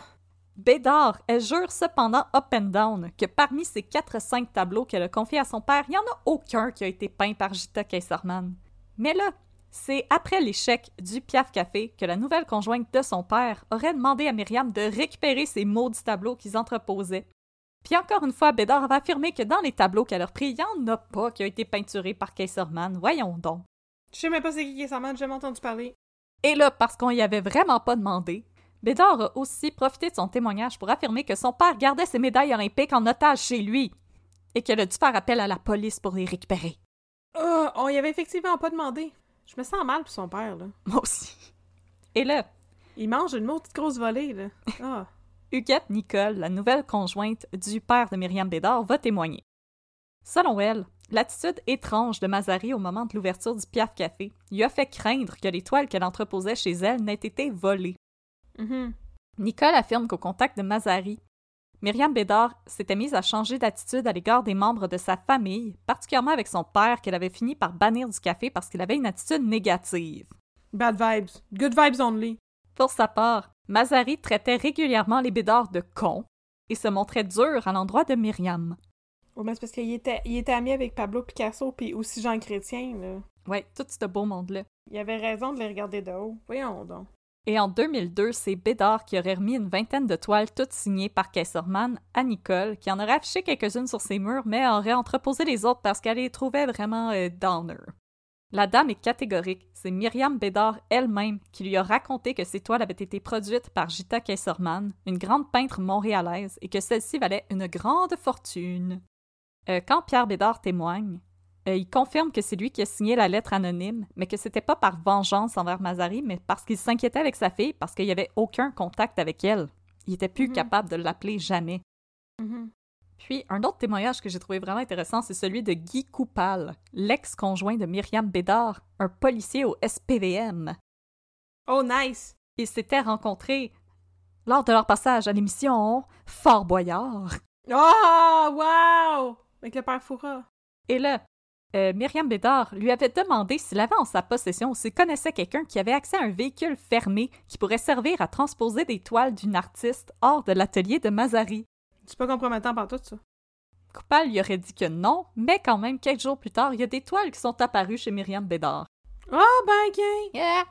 Et puis, selon Coupal, à l'époque, leur couple battait de l'aile, et après l'arrivée de Mazari dans le portrait, la situation ne s'est pas améliorée. Ah. Alors, euh, Bédard parlait sans arrêt de Mazari, répétait tout ce qu'il disait, au point où le policier était convaincu que Mazari essayait d'endoctriner Myriam Bédard. Mhm. Euh, il va également y avoir le témoignage de l'avocat Grégory Azanko, qui avait été mandaté par Gita Kaiserman pour faire sortir Mazari de son chez eux. Mhm. Maître Azanko a affirmé que Kaiserman avait peur de Mazari et souhaitait à tout prix l'éloigner d'elle. Oh, pauvre madame. Il aurait également été mis en charge de déménager les effets personnels de l'artiste du studio qu'elle partageait avec Mazari sur la rue Saint-Laurent pour les ramener à son domicile de la rue Jeanne-Mance. Une fois arrivé sur place, Mazari était déjà présent et il aurait montré à l'avocat où se trouvait le matériel de Kesserman. Et l'avocat, qui ne croyait pas pantoute, lui a demandé à plusieurs reprises si Mazari avait en sa possession d'autres objets de Kesserman à l'extérieur de l'atelier. Mazari lui a dit que non et a même tenté de forcer l'avocat à signer une quittance qui affirmait qu'il avait tout récupéré des avoirs de Kesserman. Mais l'avocat, en bon avocat, a refusé de signer le papier. Mhm, effectivement. Non, non, non, faut que tu prennes mon. Take my word for it. Mais là, comme toute personne qui se pense plus intelligente que la police, Mazari a décidé de témoigner pour sa propre défense. Hmm. Selon lui, sa seule erreur, c'est d'avoir fait confiance à la famille Bédard, qui, contrairement à Myriam, qui elle était un ange et pouvait travailler de 6 heures à minuit, la famille Bédard préférait être sur des pistes cyclables. Et Mazari va affirmer que le témoignage de Maître Azanko euh, était fabriqué de toutes pièces parce qu'il n'a jamais vraiment habité chez Kesserman. Selon lui, il avait signé un bail symbolique pour travailler sur un projet de livre où il racontait son expérience à titre de locataire dans une maison d'artiste. OK. Fait qu'il habitait pas chez elle, mais il voulait écrire un livre sur le fait qu'il habitait chez elle. Oui, c'est ça, c'est ça. C'est euh, c'est- pour de la recherche. euh. C'est comme dans Série Noire. C'est ça, je suis un scénariste. hey, je te dis qu'il avait toute une vie dans sa tête en Mazari. Hey. Aïe, Oh aïe. oui. Et euh, Mazari va déclarer que c'est la fille de Kesserman qui est, et je cite, une maudite folle. Euh, c'est elle qui l'aurait jeté dehors et qui aurait forcé sa mère à aller récupérer ses avoirs le 25 décembre 2001. Drette à Noël. Exactement. Et euh, Mazari, à l'époque, avait fait appel à la mairesse de l'arrondissement Mont-Royal pour qu'elle vienne l'aider. Et la mairesse de l'arrondissement Mont-Royal, il a juste répondu Qu'est-ce que tu veux que je fasse Puis elle a raccroché. C'est déjà bien qu'elle ait répondu au téléphone in the first place, mon Dieu. Puis euh, Mazari va dire que selon lui, le véritable coupable de cette affaire-là, c'est Jean-Marc Saint-Pierre. Ah oui, bien Et sûr, que- bien sûr, bien sûr. C'est lui qui aurait fait des photos truquées qu'il aurait remis à la police et que lui il peut affirmer que c'est des photos truquées parce qu'il est un photographe. Des photos truquées! Oh! Oui, puis il a expliqué Oh! que tu pouvais prendre des photos puis les faire imprimer sur des toiles. OK. Tu sais, Puis, chez Homer de Serre, tu peux faire ça, là, prendre une photo puis la faire imprimer sur une toile. Fait que là, lui, il a dit Ouais, ouais. que c'est ça que le monsieur il avait fait. Il avait pris une photo d'une toile de Gita Kesserman puis il l'avait fait imprimer sur une toile. OK, mais euh... OK. J'allais dire, il y a des façons d'authentifier les œuvres d'art dans vie et ils vont s'en rendre compte si c'est une photo imprimée sur une toile. OK. Non, non, non, non, non, non, non. Ah, OK, excusez, excusez. Je suis pas assez dans un mindframe de complot, là. Le 6 juin 2007, après deux jours de délibération, Oui. Mazari est Oui. jugé Euh, innocenté, il est acquitté sur toute la ligne. coupable Oh de non. vol et de recel des tableaux de Kesserman et il Oh va être non. condamné à six mois de prison. Mais on sait-tu à qui qui les a recelés? Euh, non, il les a juste gardés en entreposage. Ah, OK, il a pas vrai. OK, c'est ça. Mais les, les toiles ont-tu été récupérées? Ouais. OK. Par contre, euh, pour ce qui est de Myriam Bédard, malgré le rôle qu'elle semble avoir joué dans le vol des tableaux, la Ouais. couronne ne va pas porter d'accusation. OK. Mais elle était pas sortie du bois, notre chère Myriam Bédard. Hmm. Je vous jure que ça achève. Après Mazari, c'est au tour de Myriam Bédard de subir son procès pour enlèvement. Celle-ci plaide non coupable et son avocat avec le plus beau nom que j'ai jamais vu, maître John T. Pepper Jr., John T. Pepper? Jr. Puis là, pour citer la blague de Megan quand que j'y avais raconté cette affaire-là, maudit que c'est triste qu'il n'est pas devenu médecin, il aurait pu devenir le actual Dr. Pepper. Il aurait pu devenir Dr. Pepper, c'est vrai. Alors, Ah, Dr. Pepper Jr. John T. Pepper Jr.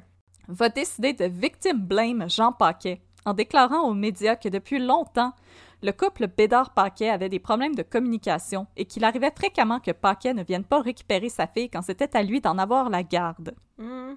Selon Pepper, Bédard avait toujours prévu rentrer au Canada après les vacances de Noël, puisque Maud devait participer à une sortie scolaire le 8 janvier 2007.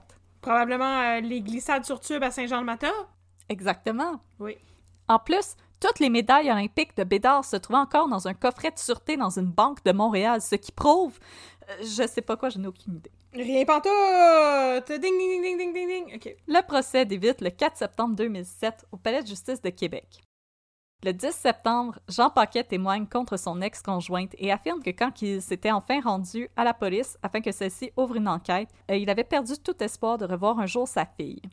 Oh, Euh, c'est sa fille qui lui avait annoncé le 4 octobre qu'elle venait de partir avec sa mère et Mazari aux États-Unis. Euh, Paquette n'a ensuite eu que de brèves conversations au téléphone avec sa fille, au cours desquelles il n'est parvenu à avoir que très peu d'informations. Fait qu'elle a manqué plein d'écoles, pauvre enfant. Elle manquait plein d'écoles. C'est important l'école. Je ne pouvais jamais savoir où ils étaient, dans quel hôtel ils logeaient, et surtout à quel moment ils comptaient rentrer au Canada. Oh, pauvre monsieur. Après de nombreuses tentatives infructueuses de parler avec sa famille, c'est le 17 novembre que Bédard aurait dit à Paquet Si tu veux du trouble, tu vas en avoir. Mhm. Il lui a alors répondu ben, qu'elle a appelé la police. Et là, la réponse de Bédard OK. J'aime ça, ce niveau de confiance-là. Paquet déclare au jury avoir également eu des craintes lorsqu'il avait signé à l'été 2006 des papiers permettant à sa fille d'obtenir un passeport que Bédard ne quitte le Canada pour l'Iran avec sa fille et Mazari. Hmm. Bédard lui aurait cependant répliqué que ses craintes n'étaient pas fondées parce que si Mazari devait rentrer en Iran, il se ferait couper la tête. Pour vrai ou dans sa tête? Difficile à savoir. Et là, Hmm. parce qu'il aime pas pantoute avoir de l'attention, Mazari est de retour devant le jury Ben, c'est le pour témoigner en faveur de Bédard. Ah, il est chanceux, chanceux. Devine, ça va être quoi qui va dire au jury? C'est un complot? Ils sont victimes d'un complot Ah, mon Dieu, je l'avais pas vu venir. et que ceux-ci vivent un cauchemar depuis déjà près de quatre ans, soit après le témoignage de Bédard à la commission Gomery. Selon Mazari, il était parti aux États-Unis avec Bédard et sa fille parce qu'il voulait faire quelque chose pour crier qu'il y a une justice imposée dans notre vie et vous voyez, le cauchemar continue encore. Questionné par la couronne, Mazari jure qu'il n'avait pas fui aux États-Unis pour se cacher. On pensait seulement partir pour deux trois semaines, mais il m'a fallu plus de temps que prévu pour faire mes rencontres.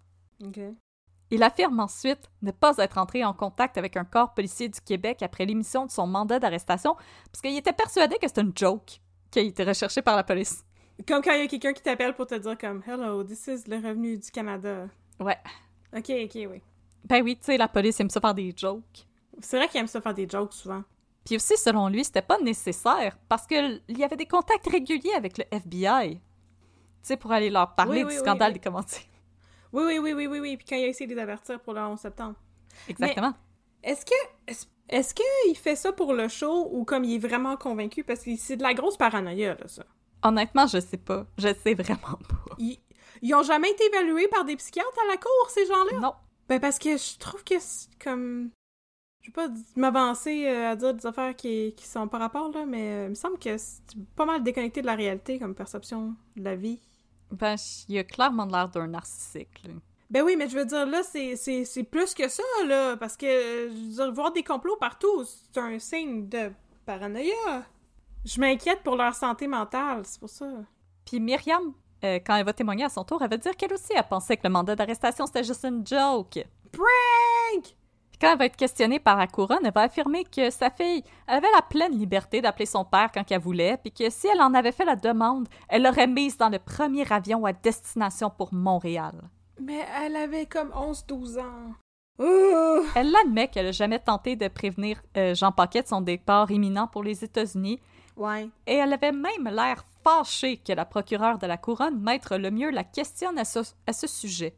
C'est parce qu'il y avait un complot contre elle, elle pouvait pas le dire. Non, fallait que, ça. Ah. fallait que ça reste hush-hush. Et là, aux questions de son propre avocat, John T. Pepper Jr., Ah, John T. Pepper Jr. Bédard dit que c'est irréel qu'on l'ait accusé d'enlever sa propre fille parce qu'elle n'a jamais cherché à se cacher. Je sais pas même que ça marche, madame. Mais là, Pepper va lui demander pourquoi elle a changé d'hôtel 42 fois en deux semaines. Attends, as-tu littéralement changé 42 fois en deux semaines? Ouais. Ben là, ça se peut pas, voyons donc. Il- Tu restes même pas à l'hôtel pour la nuit, tu check-in, puis après ça, tu repars. Il y a juste 14 Genre. jours en deux semaines. Mais attends, Bédard, elle va expliquer. Mais ça fait comme trois changements par jour. Ok, oui. C'est parce qu'elle puis Mazari étaient à la recherche du meilleur forfait d'hébergement possible. Ah, il connaissait pas. Expedia et Trivago. Trivago.ca. Ah bon. John T. Pepper n'a pas cherché à commenter ce témoignage de Bédard. Et là, pendant son témoignage, Bédard se plaint de la garde partagée avec Paquet, qu'elle trouve trop imprévisible. Selon elle, il l'appelait souvent avec moins de 48 heures de préavis. Pour... Fait qu'elle, elle voulait qu'il l'appelle pour l'avertir qu'elle allait l'appeler. 48 heures de préavis, c'est beaucoup d'heures de préavis. Puis elle a aussi affirmé que Jean Paquet avait bénéficié en 2006 de 16 jours, 9 heures et 21 minutes avec sa fille et que depuis février 2007, il avait vu sa fille 10 jours, 10 heures et 43 minutes. Bédard explique qu'elle documentait la garde de Jean Paquet au cas où celui-ci tente un jour de lui retirer la garde de sa fille. C'est pas beaucoup, me semble. Et là, le 19 septembre, c'est au jury de délibérer. Selon les instructions du juge Jean-Claude Beaulieu, il faut déterminer si Bédard a intentionnellement brimé Paquet de son droit d'accès à son enfant. Pendant sa plaidoirie, Maître Pepper Jr. affirme que Bédard n'aurait pas pu priver Paquet du droit de visite parce qu'il n'exerçait même pas son droit de visite. Pour sa part, Maître Lemieux affirme que Bédard n'a pas informé Paquet de son intention d'amener sa fille aux États-Unis parce qu'elle savait pertinemment que celui-ci s'y opposerait, la place de l'enfant étant à l'école. Oui. Exactement. Et toujours selon Maître Lemieux, Jean Paquet est le cadet des soucis de Bédard. Elle le considère comme une parure dans la vie de leur fille. C'est elle qui décide les règles du jeu et ce n'est pas à elle de le faire. Et moi, je, je suis comme, oui, Maître Lemieux, oui. Oui, je suis d'accord, moi aussi, c'est triste. C'est triste pour Monsieur Paquet. Le 21 septembre, Myriam Bédard est jugée Acquitté! C'est un complot! coupable Yes. de l'enlèvement de sa fille. Oui, sans surprise. Elle va cependant éviter la prison. Et c'est 10 ans de prison, l'enlèvement d'un mineur. Ok, pourquoi elle évite la prison? Elle va éviter la prison grâce à une absolution conditionnelle assortie d'une ordonnance de probation de deux ans. Ça me semble être un trade-off qui n'est pas égal, pantoute. Non, pas pantoute. Deux ans de probation ou dix ans de prison? Voyons donc. Elle devra garder la paix et n'a pas le droit de se procurer un nouveau passeport. Donc la cour a saisi son passeport. Cool, t'as plus le droit de te sauver aux States, faire 42 motels en 14 jours. Laisse les autres. Je pensais vraiment que tu utilisais ça, parce que c'était juste une exagération, là. Non, non, non, non, non. Oh my god. Le juge de la Cour supérieure déclare cependant à l'ex-athlète Quant à votre attitude pendant le procès et lors de votre témoignage, il ne fait aucun doute pour le tribunal que vous présentez les caractéristiques, caractéristiques d'une personne qui a besoin d'aide. Oui, absolument. Je suis d'accord avec ça. Et ce commentaire va cependant amener la couronne et la défense à vouloir en appeler de la sentence du juge. La couronne, qui croit que le juge a amoindri la sentence en raison de l'état psychologique de Bédard, et la défense, bah, le contraire, soit que le juge a alourdi la sentence en raison de son état psychologique, mais moi je trouve la sentence de Myriam Bédard euh, similaire à une petite claque sur le poignet. Très, très légère, c'est ça que j'allais dire. Moi, je pense qu'il aurait dû y enlever la garde de sa fille. Tiens, je vais vous épargner comme trois ans de lecture. L'appel va être rejeté, tant pour la défense que pour la couronne. Alors, Myriam Bédard a été reconnue coupable, mais euh, le service à sentence dans la communauté avec une interdiction de sortir du pays. Et avant que vous me le demandiez, non, je ne sais pas si elle est encore en contact avec Mazari. C'est- Les articles arrêtent en 2010. donc. Es-tu déjà encore, es encore en contact avec Mazari? Je sais Ah, pas. Non. Puis Mazari aussi a essayé d'en appeler de sa sentence et lui aussi s'est fait revirer de bord. Y a-tu essayé d'améliorer sa coupe de cheveux? Je sais pas. Alors voilà, c'était l'histoire des complots contre Myriam Bédard et Nima Mazari. Mais j'en reviens pas qu'il y ait personne qui ait comme pris la peine de. Je sais pas. Moi, si j'avais été John T. Pepper, là. Pas John T. Pepper, mais l'avocat de, de Mazari, je pense que j'aurais peut-être euh, essayé de le convaincre de plaider euh, l'aliénation mentale, comme qu'il disait dans le temps. Non, mais euh, je trouve que c'est comme. pas l'air d'être super en plein contact avec la réalité tout le temps, ce monsieur-là. Honnêtement, je, je, je comprends pas trop les sentences parce que me semble que les deux auraient besoin de s'asseoir avec quelqu'un et de parler. Un petit peu, hein. Tu sais, c'est comme si la, si la réalité est une vitre sur laquelle tu colles ta face. Lui, il est comme euh, à un demi-pouce, là, tu sais. Exactement. Il est proche, mais il est pas dessus! Euh, Fait que voilà, c'était c'était très divertissant oui, comme recherche. mais il y avait pas... Je m'attendais, vu que t'avais parlé des Sovereign Citizens, là, je m'attendais à ce qu'il euh, shack up en quelque part avec des guns, là, puis que ça vire comme Ruby Ridge à la fin. Fait que, euh, tant mieux si ça a pas fait ça! Non, c'était un petit Ah, peu plus tant ça. mieux, tant mieux. Mon Dieu. Fait qu'est-ce qu'elle est devenue après ça, Myriam Bédard? Qu'est-ce qu'elle fait aujourd'hui? Honnêtement, je ne l'ai pas revu dans des articles de journaux ou quoi que ce soit. Puis je te dirais que si je me fie à le traitement qu'on y a réservé, Mhm. par exemple, au Bye Bye 2007, elle est un petit peu devenue un laughing. J'espère qu'elle a de l'aide et possiblement moins la garde de sa fille qu'avant. Mais je trouvais ça déchirant parce que dans tous les articles que je lisais, je voyais à quel point sa famille essayait vraiment de la sauver, comme que sa famille, malgré tout ce qui est arrivé, il y avait encore beaucoup d'amour puis de bienveillance pour Myriam. Ben oui. Puis comme la raison pour laquelle ils l'ont traîné en cours, c'est parce qu'il était rendu au bout, puis il était comme nous, on n'a plus les moyens de t'aider, puis maintenant on n'a pas le choix, il va falloir que tu fasses face aux conséquences de tes Mhm. gestes. Puis même la famille de Bédard, en effet, pendant les, euh, les procédures judiciaires pour l'enlèvement de sa fille, était du bord de Jean Paquet. Mhm. Mais qui voulait que Myriam Bédard ait de l'aide. Ben oui, oui, oui, oui, oui, oui, oui. C'est ça aussi, c'est que le juge aurait pu ordonner de la thérapie. Mais c'est du c'est le bien-être de leur petite fille aussi qui est en jeu là. Je... moi je les blâme pas pantoute là. Sauf pour leurs commentaires sur le taboulé. Ouais, ça, c'était. Ça, c'est là que j'ai fait comme Ah, je pense que le mot. euh, le, le racisme vient de, en effet de faire son Oh! Oui, entrée. c'est ça. Le racisme vient de- d'entrer dans le chat. voilà. Mais je sais pas pour toi, je me sens quand même. Je sais pas, il y a une partie de moi qui se sent quand même mal pour Myriam Bédard. Je veux dire, ça doit être rough la transition de athlète olympique à la vie de civil. je veux oui, dire, oui. athlète olympique, tu dédies ta vie à Mhm. faire ça. là. Puis après, ben, tu dois comme te refaire une vie Mhm. à l'extérieur de tout ça. Puis je sais pas, j'ai l'impression qu'elle a besoin d'aide. Ben, je suis d'accord avec toi. J'ai pas l'impression que. Tu c'est pas des c'est pas des gros méchants où est-ce que toutes les choses sont très très noires ou très très blanches. Là, justement, j'ai l'impression qu'elle a peut-être été victime de. Ben, peut-être qu'elle était un petit peu trop naïve puis qu'elle croyait à toutes les histoires que euh, Nima Manzari lui racontait.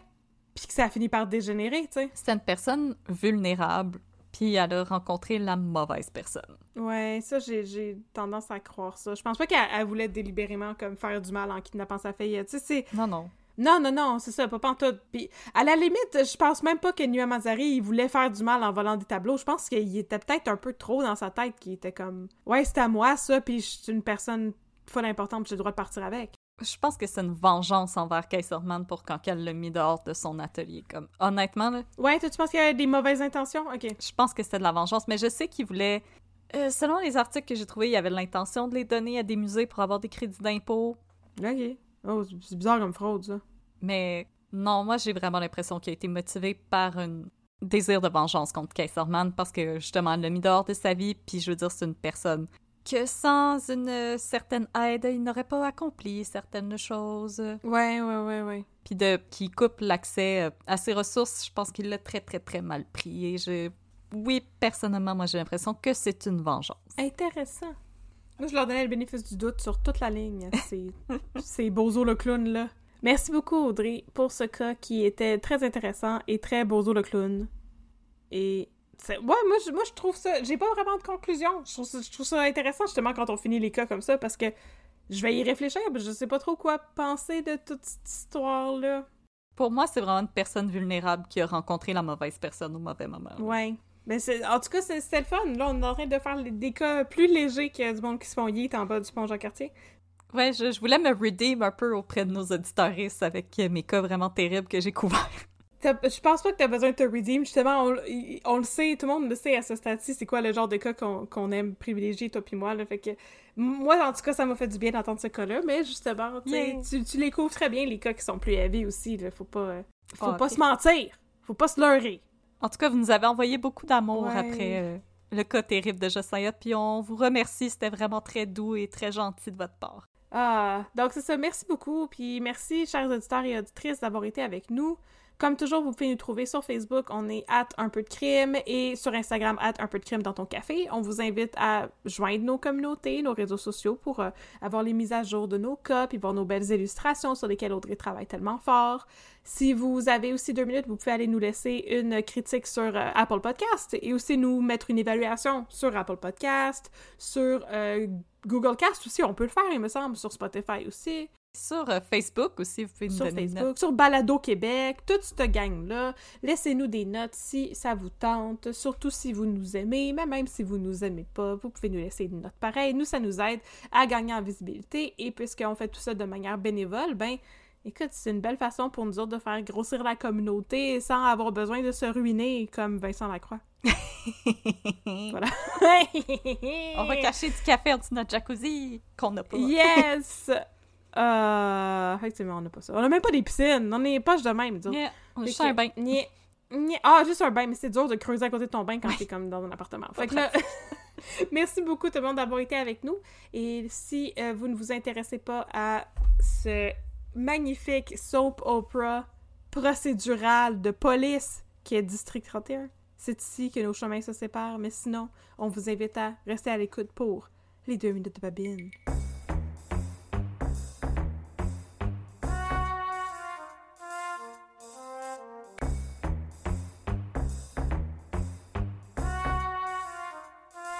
Fait que là, mon chum m'a conté une histoire. C'est une...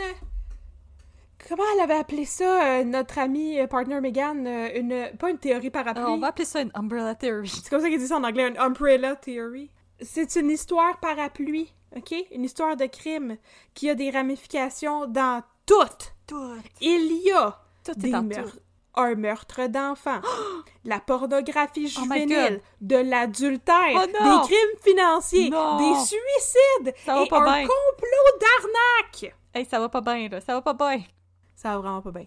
Tout ça commence avec Clara Beausoleil, qui par son nom, comme son nom l'indique, est une petite fille, parce que les noms dans le district 31, ils fit très bien avec les générations de gens. Sauf euh, quand il y avait un très jeune garçon qui s'appelait Marius. Mon Dieu, pauvre enfant. Donc, Mais effectivement, il y a quelqu'un qui s'appelle Clara, on s'entend qu'elle n'a pas 40 ans. Fait que Clara Beausoleil est une jeune mineure.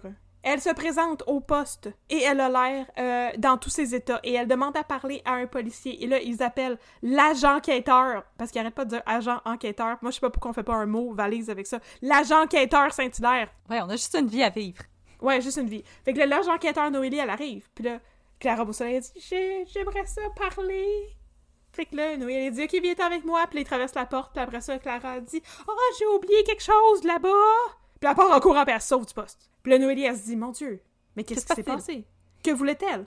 Ben, à la fin de la journée, euh, on n'aura plus jamais l'occasion de lui poser la question car Clara Beausoleil est retrouvée morte dans un parc à côté de son école secondaire. Ça part pas bien, cette histoire-là! Ça part tellement mal! Fait que là, ils vont alerter sa famille, sa mère, Christine Poupard, qui a l'air dans tous ses états, et son père, Brian Beausoleil, qui on dirait porte une perruque, mais je pense que c'est ses vrais cheveux. Alors, la mère est éplorée, mais le éplorée, pardon, c'est pas éplorée, c'est un O dans ce mot-là, éplorée. Alors, Brian Beausoleil, lui, il a l'air plus comme de chier dans son froc, et c'est pas trop clair pourquoi. Et au bout d'une coupe d'épisodes, là, je vous raconte une histoire qui se déroule sur à peu près 85 épisodes d'une saison Oh oui, c'est 31. c'est long, c'est long cette histoire-là. Donc, on va passer un petit peu dans le temps. Quelques épisodes plus tard, on apprend que Brian Beausoleil, il est très triste du décès de sa fille, bien entendu, et la raison pour laquelle il a l'air de chier dans son froc quand il parle à la police, c'est parce que son alibi pour euh, le soir de la mort de sa fille, c'est qu'il était avec sa maîtresse. Oh, oh, oh! Oh Coquin. my God. Fait que là, il va voir son partner de business, qui est aussi le gars qui faisait des annonces de Rogers. Oui, c'est vrai. Et il lui dit si la police vient te questionner, monsieur des annonces de Rogers, tu leur diras qu'on était ensemble tout le soir où ma fille, elle, elle a, été, elle a été morte. Perjury! Et là, son ami il dit ouais mais t'étais où Puis il est comme c'est pas important. Mais on apprend que finalement, elle, il était avec sa maîtresse, la magnifique Julia Deveau. Avec des beaux. Celle-là même, qui à un moment donné était allée aux toilettes et son mari s'est fait gun down. Pendant qu'elle était aux toilettes, puis Babine trouvait ça ben sauce! Mais tout ça, c'est pas encore arrivé, c'est avant. Son mari est encore en vie. Il va arriver plus tard dans l'histoire. Il, est encore là. Il est encore là, Richard Jeté. Il, on- il va revenir. Fait que là, il était avec sa maîtresse, la magnifique Julia Deveau. Puis là, la police est comme... Hmm, intéressant, ça vous innocente du meurtre de votre fille. Puis là, le monsieur, il dit, oui, mais ce serait bien que ce soit pas, euh, tu sais, que personne ne sache ça, que ça sorte pas comme l'information. Ça comme, notre comme, secret autres. Oui, puis la police est comme oui, mais c'est pas même que ça marche parce qu'on écrit des rapports de police. Fait que ça va être des rapports de police. Sorry, là, not comme, sorry. Ah, vas-y, vas-y. Puis là, Brian Beausoleil, il leur explique que c'est parce que il est temps pour parler avec le mari de sa maîtresse, un certain Richard Jeté, Qui pour que pas Richard. Jeté, et qui n'est pas décédé encore, investisse dans sa compagnie. Fait que là, ce monsieur-là serait bien mal avisé d'apprendre que sa femme couche avec le gars avec qui il veut faire de business. Que Brian Beausoleil, lui, a investi dans sa femme.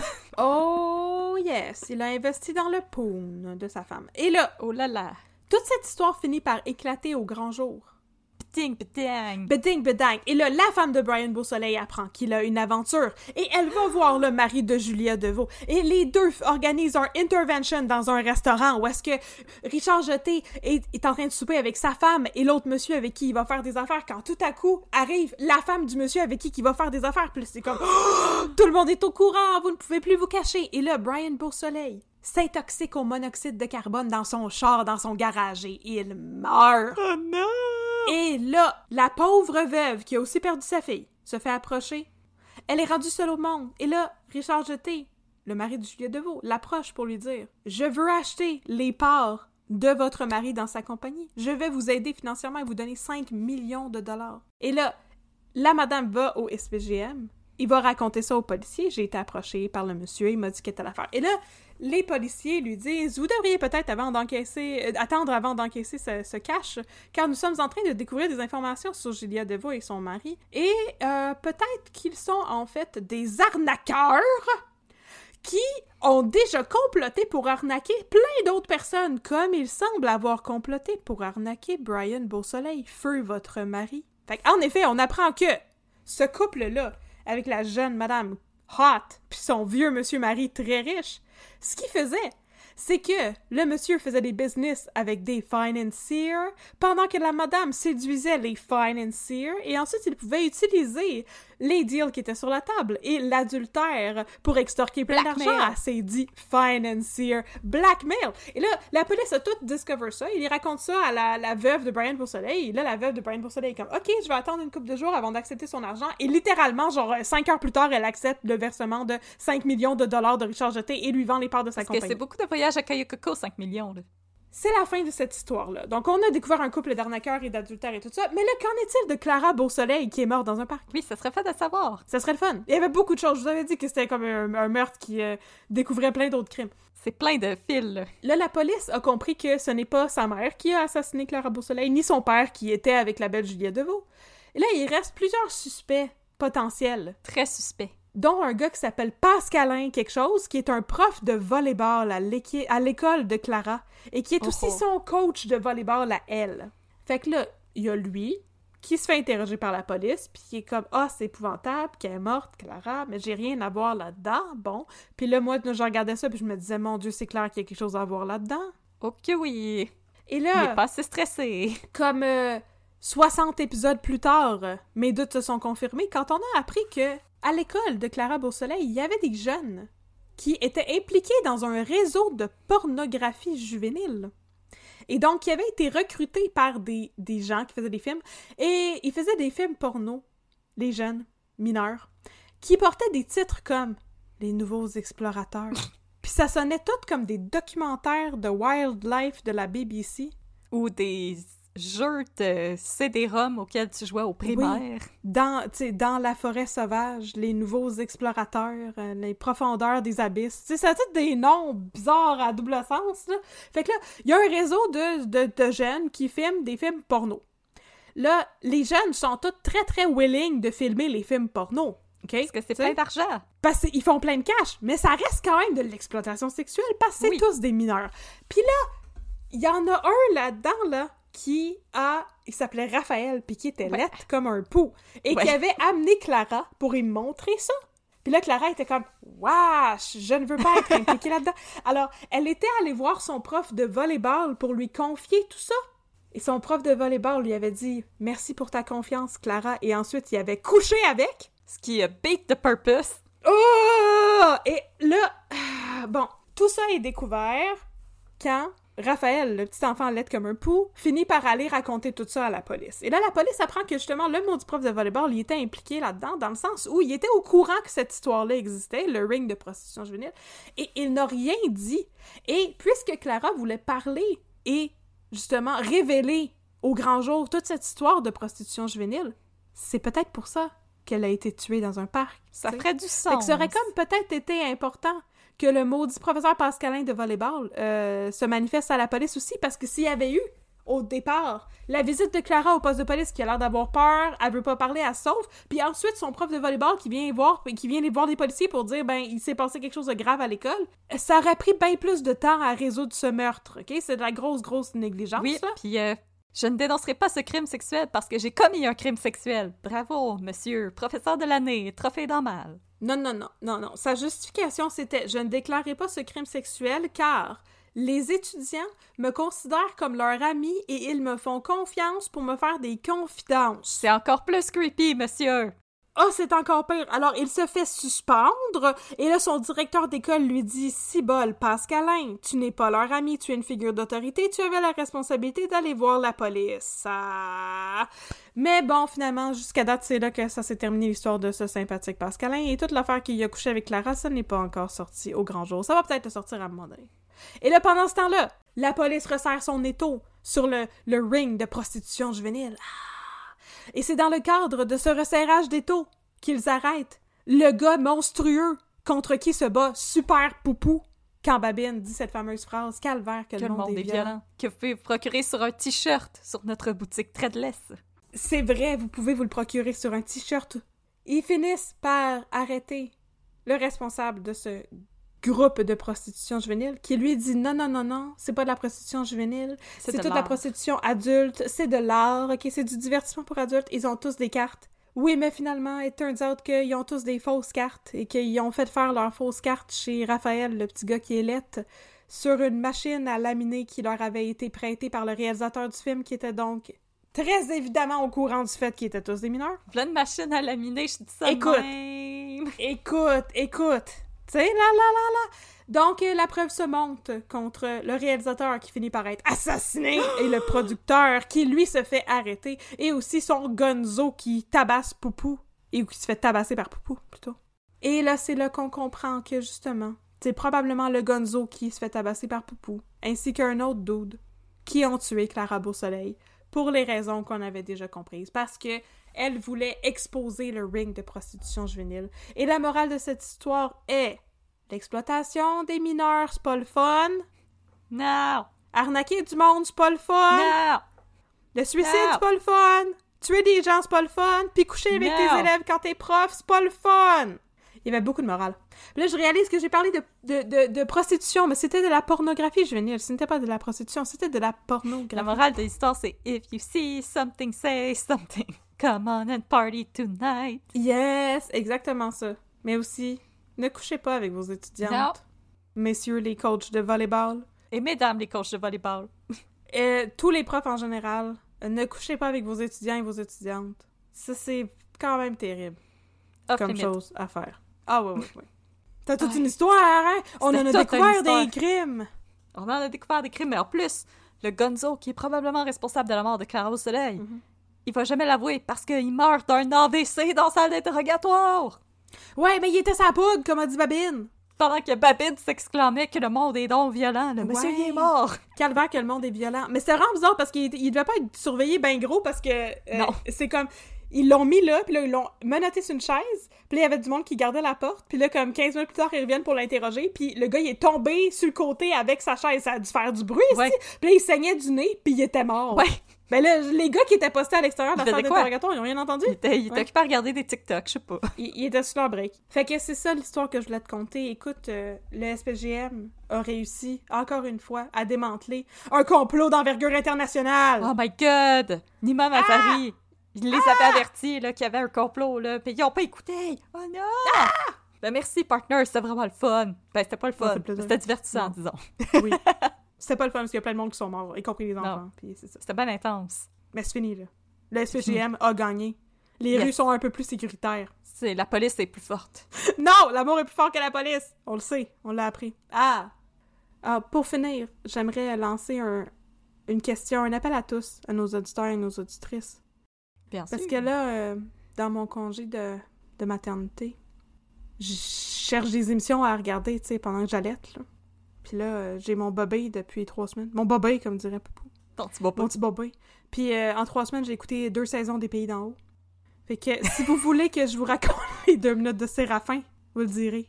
Puis je pourrais vous raconter tout ce qui se passe dans les Pays d'en haut. Ça aussi, ça en passe bien du stock.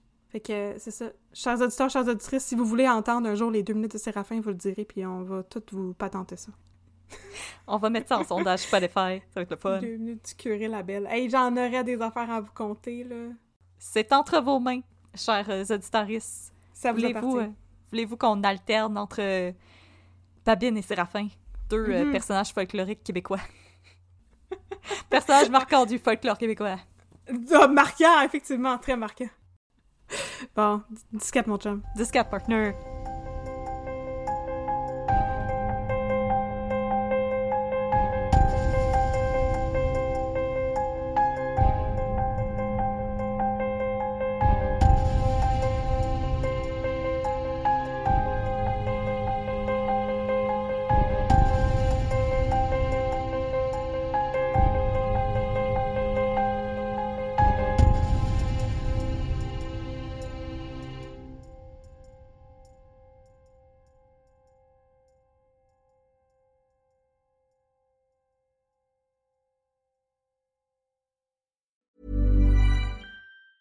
Hey, it's Danny Pellegrino from Everything Iconic.